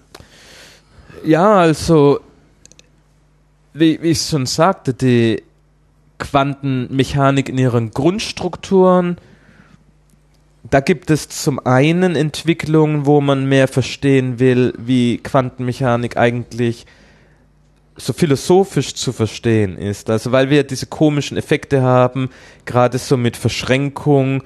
Ähm, da gibt es verschiedene Sichtweisen, was das, was Verschränkung impliziert im Hinblick auf den Unterschied zur klassischen Mechanik. Es hat, da gibt es Fragen zur Natur der Realität. Was ist real? Ähm, was kann man aussagen darüber, was, was man so sagen kann über so ein Teilchen? Und dann gibt es philosophische Fragen dazu. Gibt es Möglichkeiten, doch in einer klassischen Sichtweise Quantenmechanik irgendwie auszuhebeln? Das ist nicht unbedingt ein Aushebeln der wie soll ich sagen, der Gleichung, sondern mehr der Sichtweise, was es bedeutet. Also da gibt es viel, was, wo Leute sich beschäftigen mit dem, was heißt das Ganze? Es, es gibt Leute, die es so denken, und, aber gleichzeitig gibt es viele, die sagen, so what? Ich weil die gleiche, das, ist, ja. das ist wie es ist und ja. das hat ja kein, das, das rüttelt nicht an der mathematischen Struktur und wir können mit beliebig hoher Präzision gewisse Dinge ausrechnen, zum Teil Sachen ausrechnen mit Genauigkeit von fast 15 Stellen hinterm Komma. Das ist ziemlich präzise, nicht? Mhm. Das ist nicht, dass man das hinterfragt, in dem Sinn, ob es richtig ist oder nicht, sondern man hinterfragt, ob man versteht, was es in dem Sinn konzeptionell weltanschaulich bedeutet. Ist legitim, aber das ist die Frage, ist es ein Muss für Fortschritt im Hinblick auf die Nutzung des Ganzen? Ja, die Frage, ob der Tritt ans Schienbein real ist oder nicht, die Frage ändert halt nichts daran, dass mir das Schienbein wehtut. Ja, ne? das, ja. das ist so ein bisschen die, deshalb, wenn man da ein bisschen pragmatisch veranlagt ja. ist, und ich persönlich gehöre tatsächlich zu auch den eher pragmatisch veranlagten Leuten, ist diese mehr philosophische Frage vielleicht nicht, was einem so antreibt, aber mhm. es ist eine legitime. Und wenn man aber in die andere Richtung geht und fragt, kann ich denn immer komplexere Systeme behandeln, kann ich verstehen, wie naja, jetzt mal übertrieben gesagt, dass ich verstehe, wie ein, wie ein Organismus zustande kommt, wie viel von den Eigenschaften der Quantenmechanik spielen eine Rolle. Ich würde zum Beispiel sagen, keine Stelle ist es fragwürdig, um die chemischen Bindungen zwischen Atomen, die das Material, die auch den lebenden Körper ausmachen, zu verstehen, brauche ich Quantenmechanik. Aber um die Bewegung von ganzen Molekülteilen die dann mit anderen Molekülteilen zusammenkommen und dann vielleicht irgendeine biologische Funktion erfüllen, zu verstehen, wenn ich es einfach als eine Art wiederum jetzt als Ganzes, als ein klassisches Objekt behandle. Ich interessiere mich nicht mehr dafür, dass intrinsisch für seine Eigenschaften Quantenmechanik notwendig war, aber jetzt ist so wie der Tennisball, ich weiß, natürlich besteht es aus Elektronen und so, mhm. aber wenn ich sage, aber ich beschreibe jetzt das Verhalten einfach nur durch irgendwelche Kräfte, die eher so makroskopisch sind zwischen den Teilen, dann kann ich vielleicht da Federn einführen und kann sagen, ja, dieses Protein wechselwirkt mit dem Protein und die Bewegung von dem Protein kann ich vielleicht komplett klassisch behandeln. Vielleicht ist es so und es sieht so aus, als ob man relativ weit kommt mit dieser Sichtweise. Aber es könnte sein, dass manche Eigenschaften selbst auf dieser gröberskaligen molekularen Ebene vielleicht immer noch Quanteneigenschaften direkt brauchen. Und wo das genau nicht mehr der Fall ist und wo es vielleicht doch noch der Fall ist, dass das ist nicht so ganz klar. Es ist vermutlich schon der Fall, wenn Sie mal ganze Zellen haben, dass für das Bewegen der Zellen und so grob äh, werden Sie vermutlich nicht noch Quantenmechanik brauchen. Nicht um das zu beschreiben, aber immer wenn Sie es erklären wollen aufgrund mhm. der Bestandteile, dann kommen Sie immer wieder zurück. Und dann halt diese andere Richtung, wie weit müssen Sie vielleicht Quantenmechanik in seiner Grundstruktur hinterfragen, ist die Frage, ob ob diese generelle, diese, diese Hilbert-Raum-Idee, ob man die hinterfragt, wenn man fragt, gibt es andere Elementarteilchen? Ist mir nicht so ganz klar, ob man da konzeptionell was Neues braucht oder ob es Experimente gibt, die einem sagen, diese ganze Hilbert-Raum-Struktur, diese ganze Vektorraum-Pfeilstruktur, das ist vielleicht gar nicht die, wirklich das Ende der Weisheit. Das kann man hinterfragen, aber mir ist nicht klar, welche Experimente das überzeugen. Ich wollte gerade fragen, wodurch aufweist. würden Sie es denn ersetzen? Also in dem Moment, wo ich sage, naja, vielleicht ist es mit dem Hilbertraum ja gar nicht so eine gute Idee, brauche ich hier irgendwas nun, es, oh, yes. wird uns dann ersetzen müssen. Womit ist eine andere Frage, aber sie wird uns dann ersetzen müssen, wenn zum Beispiel die Annahme, die diese Hilbertraum-Struktur impliziert, ist ja, dass sie eben diese sogenannten Quantenüberlagerungen bilden können, diese mhm. Subposition, die Qubits und so weiter. Wenn sie Hinweise darauf sehen, dass diese Qubit-Struktur zusammenbricht, wenn man genügend genau misst oder Situationen hat, wo es aus irgendeinem Grund zusammenzubrechen scheint, dann kann man sich fragen, ob dort irgendwie quantenmechanische Grundprinzipien versagen. Ich bin mir kein, keine Experimente im, be, bewusst, wo das bisher der Fall wäre. Aber zum Beispiel im Hinblick auf Erweiterung der Teilchenphysik, also die Möglichkeit, dass es ähm, Erweiterung gibt dieses Standardmodells, also diese fast kanonischen relativistischen Quantenfeldtheorie, dafür gibt es schon Gründe. Also das ist nicht, was wir machen, aber zum Beispiel Leute, die sagen, sie wollen verstehen, was ist da dunkle Materie. Es gibt sehr viel experimentelle Hinweise darauf, dass da irgendwas ist, dessen Natur man nicht versteht mhm. und das scheinbar nicht eins der Teilchen ist vom Standardmodell. Und wenn man versteht, was es ist, muss man zumindest irgendwie das Standardmodell ersetzen und äh, erweitern. Mir ist immer noch nicht klar, dass das bedeutet, dass wir die Grundprinzipien der Quantenphysik per se aufgeben müssen und dass die Erweiterung was grundsätzlich anderes ist. Es ist vielleicht nicht eine normale Quantenfeldtheorie, es ist vielleicht sogar sowas wie eine Art Stringtheorie oder so, aber es ist aber trotzdem gibt man dort auch nicht die Grundprinzipien der Quantenmechanik auf, meines Wissens nach. Also, aber trotzdem heißt das nicht, dass es nicht passieren könnte. Es ist Physik. Wir machen Naturwissenschaft, das heißt, Gleichungen stellen unsere sozusagen Fundament dar, auf dem wir aufbauen, nachdem die sich in vielen, vielen Situationen bewährt haben. Heißt aber nicht, dass wir nicht durch neue Beobachtungen unser Denken erweitern müssen. Meistens ist es ein Erweitern, bisher ist es meistens nicht ganz eine radikale Wende, aber als man, als quasi Planck seine Quantenhypothese aufgestellt hat und dadurch die Schwarzkörperstrahlung erklärt hat im Jahr 1900, das war ein totaler Paradigmenwechsel. Es war eine ganz neue Sicht. Es hat vielleicht Planck in, in, den ganzen Konsequenzen erstmal natürlich nicht gleich vielleicht so, so erkannt, aber es hat so viel dramatische Konsequenzen gehabt für, für unser grundlegendes Verständnis von Materie und für unsere Möglichkeit auch neue Materialien zu generieren. Also zum Beispiel, wenn man, ich hatte vorhin diese Superflüssigkeiten mhm. erwähnt, das superflüssige Helium. Was man gerne hätte, ist eine entsprechende elektronische Superflüssigkeit. Das ist dann eine Supraleitung, also ein Material, wo die Elektronen durchs Material ohne elektrischen Widerstand fließen. So wie man praktisch eine Flüssigkeit hat, die keine Viskosität hat und ohne Viskosität fließt. Ja, es wäre nicht schlecht, weil das heißt, man hat da dissipationsfreie Leitung. Mhm. Als, als Idee ist das was Attraktives und man hat solche Materialien auch schon Schon seit langem kennt man die, aber erst in neuerer Zeit fängt man an, solche Materialien zu generieren, die ihre Supraleitung nicht nur bei Temperaturen von weit, weit, weit unter der Temperatur von flüssigem Stickstoff haben, sondern die langsam so an die Temperatur von flüssigem Stickstoff herankommen. Die anderen, da muss man immer mit Superflü mit, mit mhm. flüssigem Helium arbeiten, also so nee, absolut Nullpunkt, weil minus 273 äh, Grad Celsius. Jetzt kommt man mehr so in die Temperaturen von flüssigem Stickstoff. Und das ist natürlich interessant. Das heißt, in zehn Jahren haben wir es auf Zimmertemperatur. Ja, vielleicht. vielleicht. Who knows? Also ich meine, das ist, da, da wäre, aber man kann da nicht sagen, das ist in dem Sinn eine, eine Erweiterung der Quantenmechanik, aber es ist, das sind Quanteneffekte und es ist eine neue Anwendung, wenn man das vor allem auch versteht. Also das Witzige ist, die Leute haben schon seit Jahren Hochtemperatur-Supraleiter, also sicher seit 20 Jahren sind existieren die, also Hochtemperatur heißt nicht Raumtemperatur, ja, aber ja. höher als flüssig Helium.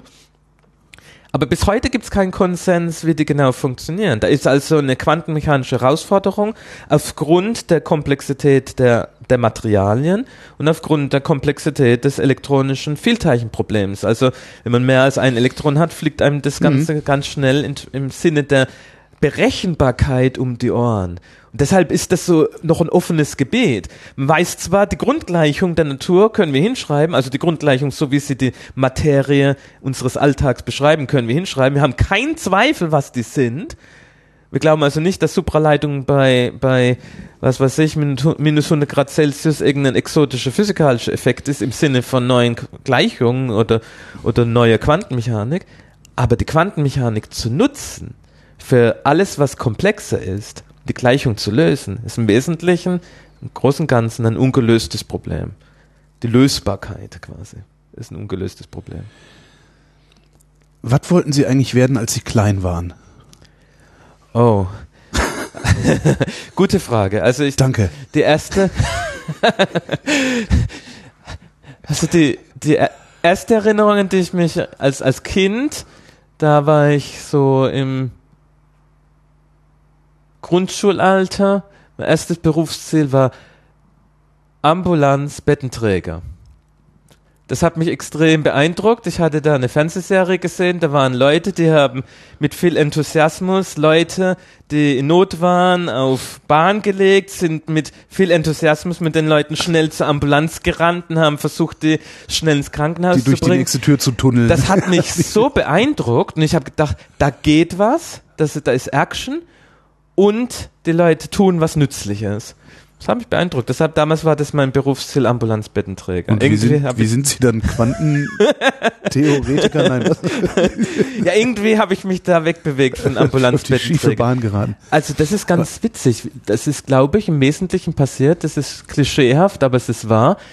Etwa zur Zeit, als ich Abitur gemacht habe, vielleicht ein, zwei Jahre vorher, kam tatsächlich dieses Buch raus, die A Brief History of Time Kurze von Stephen Hawking. Ja.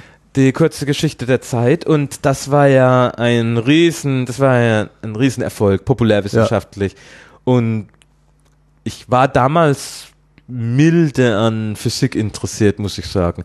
Ich hatte tatsächlich als Leistungskurs Altgriechisch, also als man noch Leistungskurse hatte, hatte ich Altgriechisch und Chemie. Also ich habe da ein bisschen so beides gemacht, aber ich hatte nicht Physik, auch nicht Mathematik und fand das beides spannend und habe aber damals parallel dann solche Dinge angefangen zu lesen, gerade Hawking, aber andere haben ja auch populärwissenschaftliche Bücher geschrieben, auch Sachen von Roger Penrose und das hat mich beeinflusst.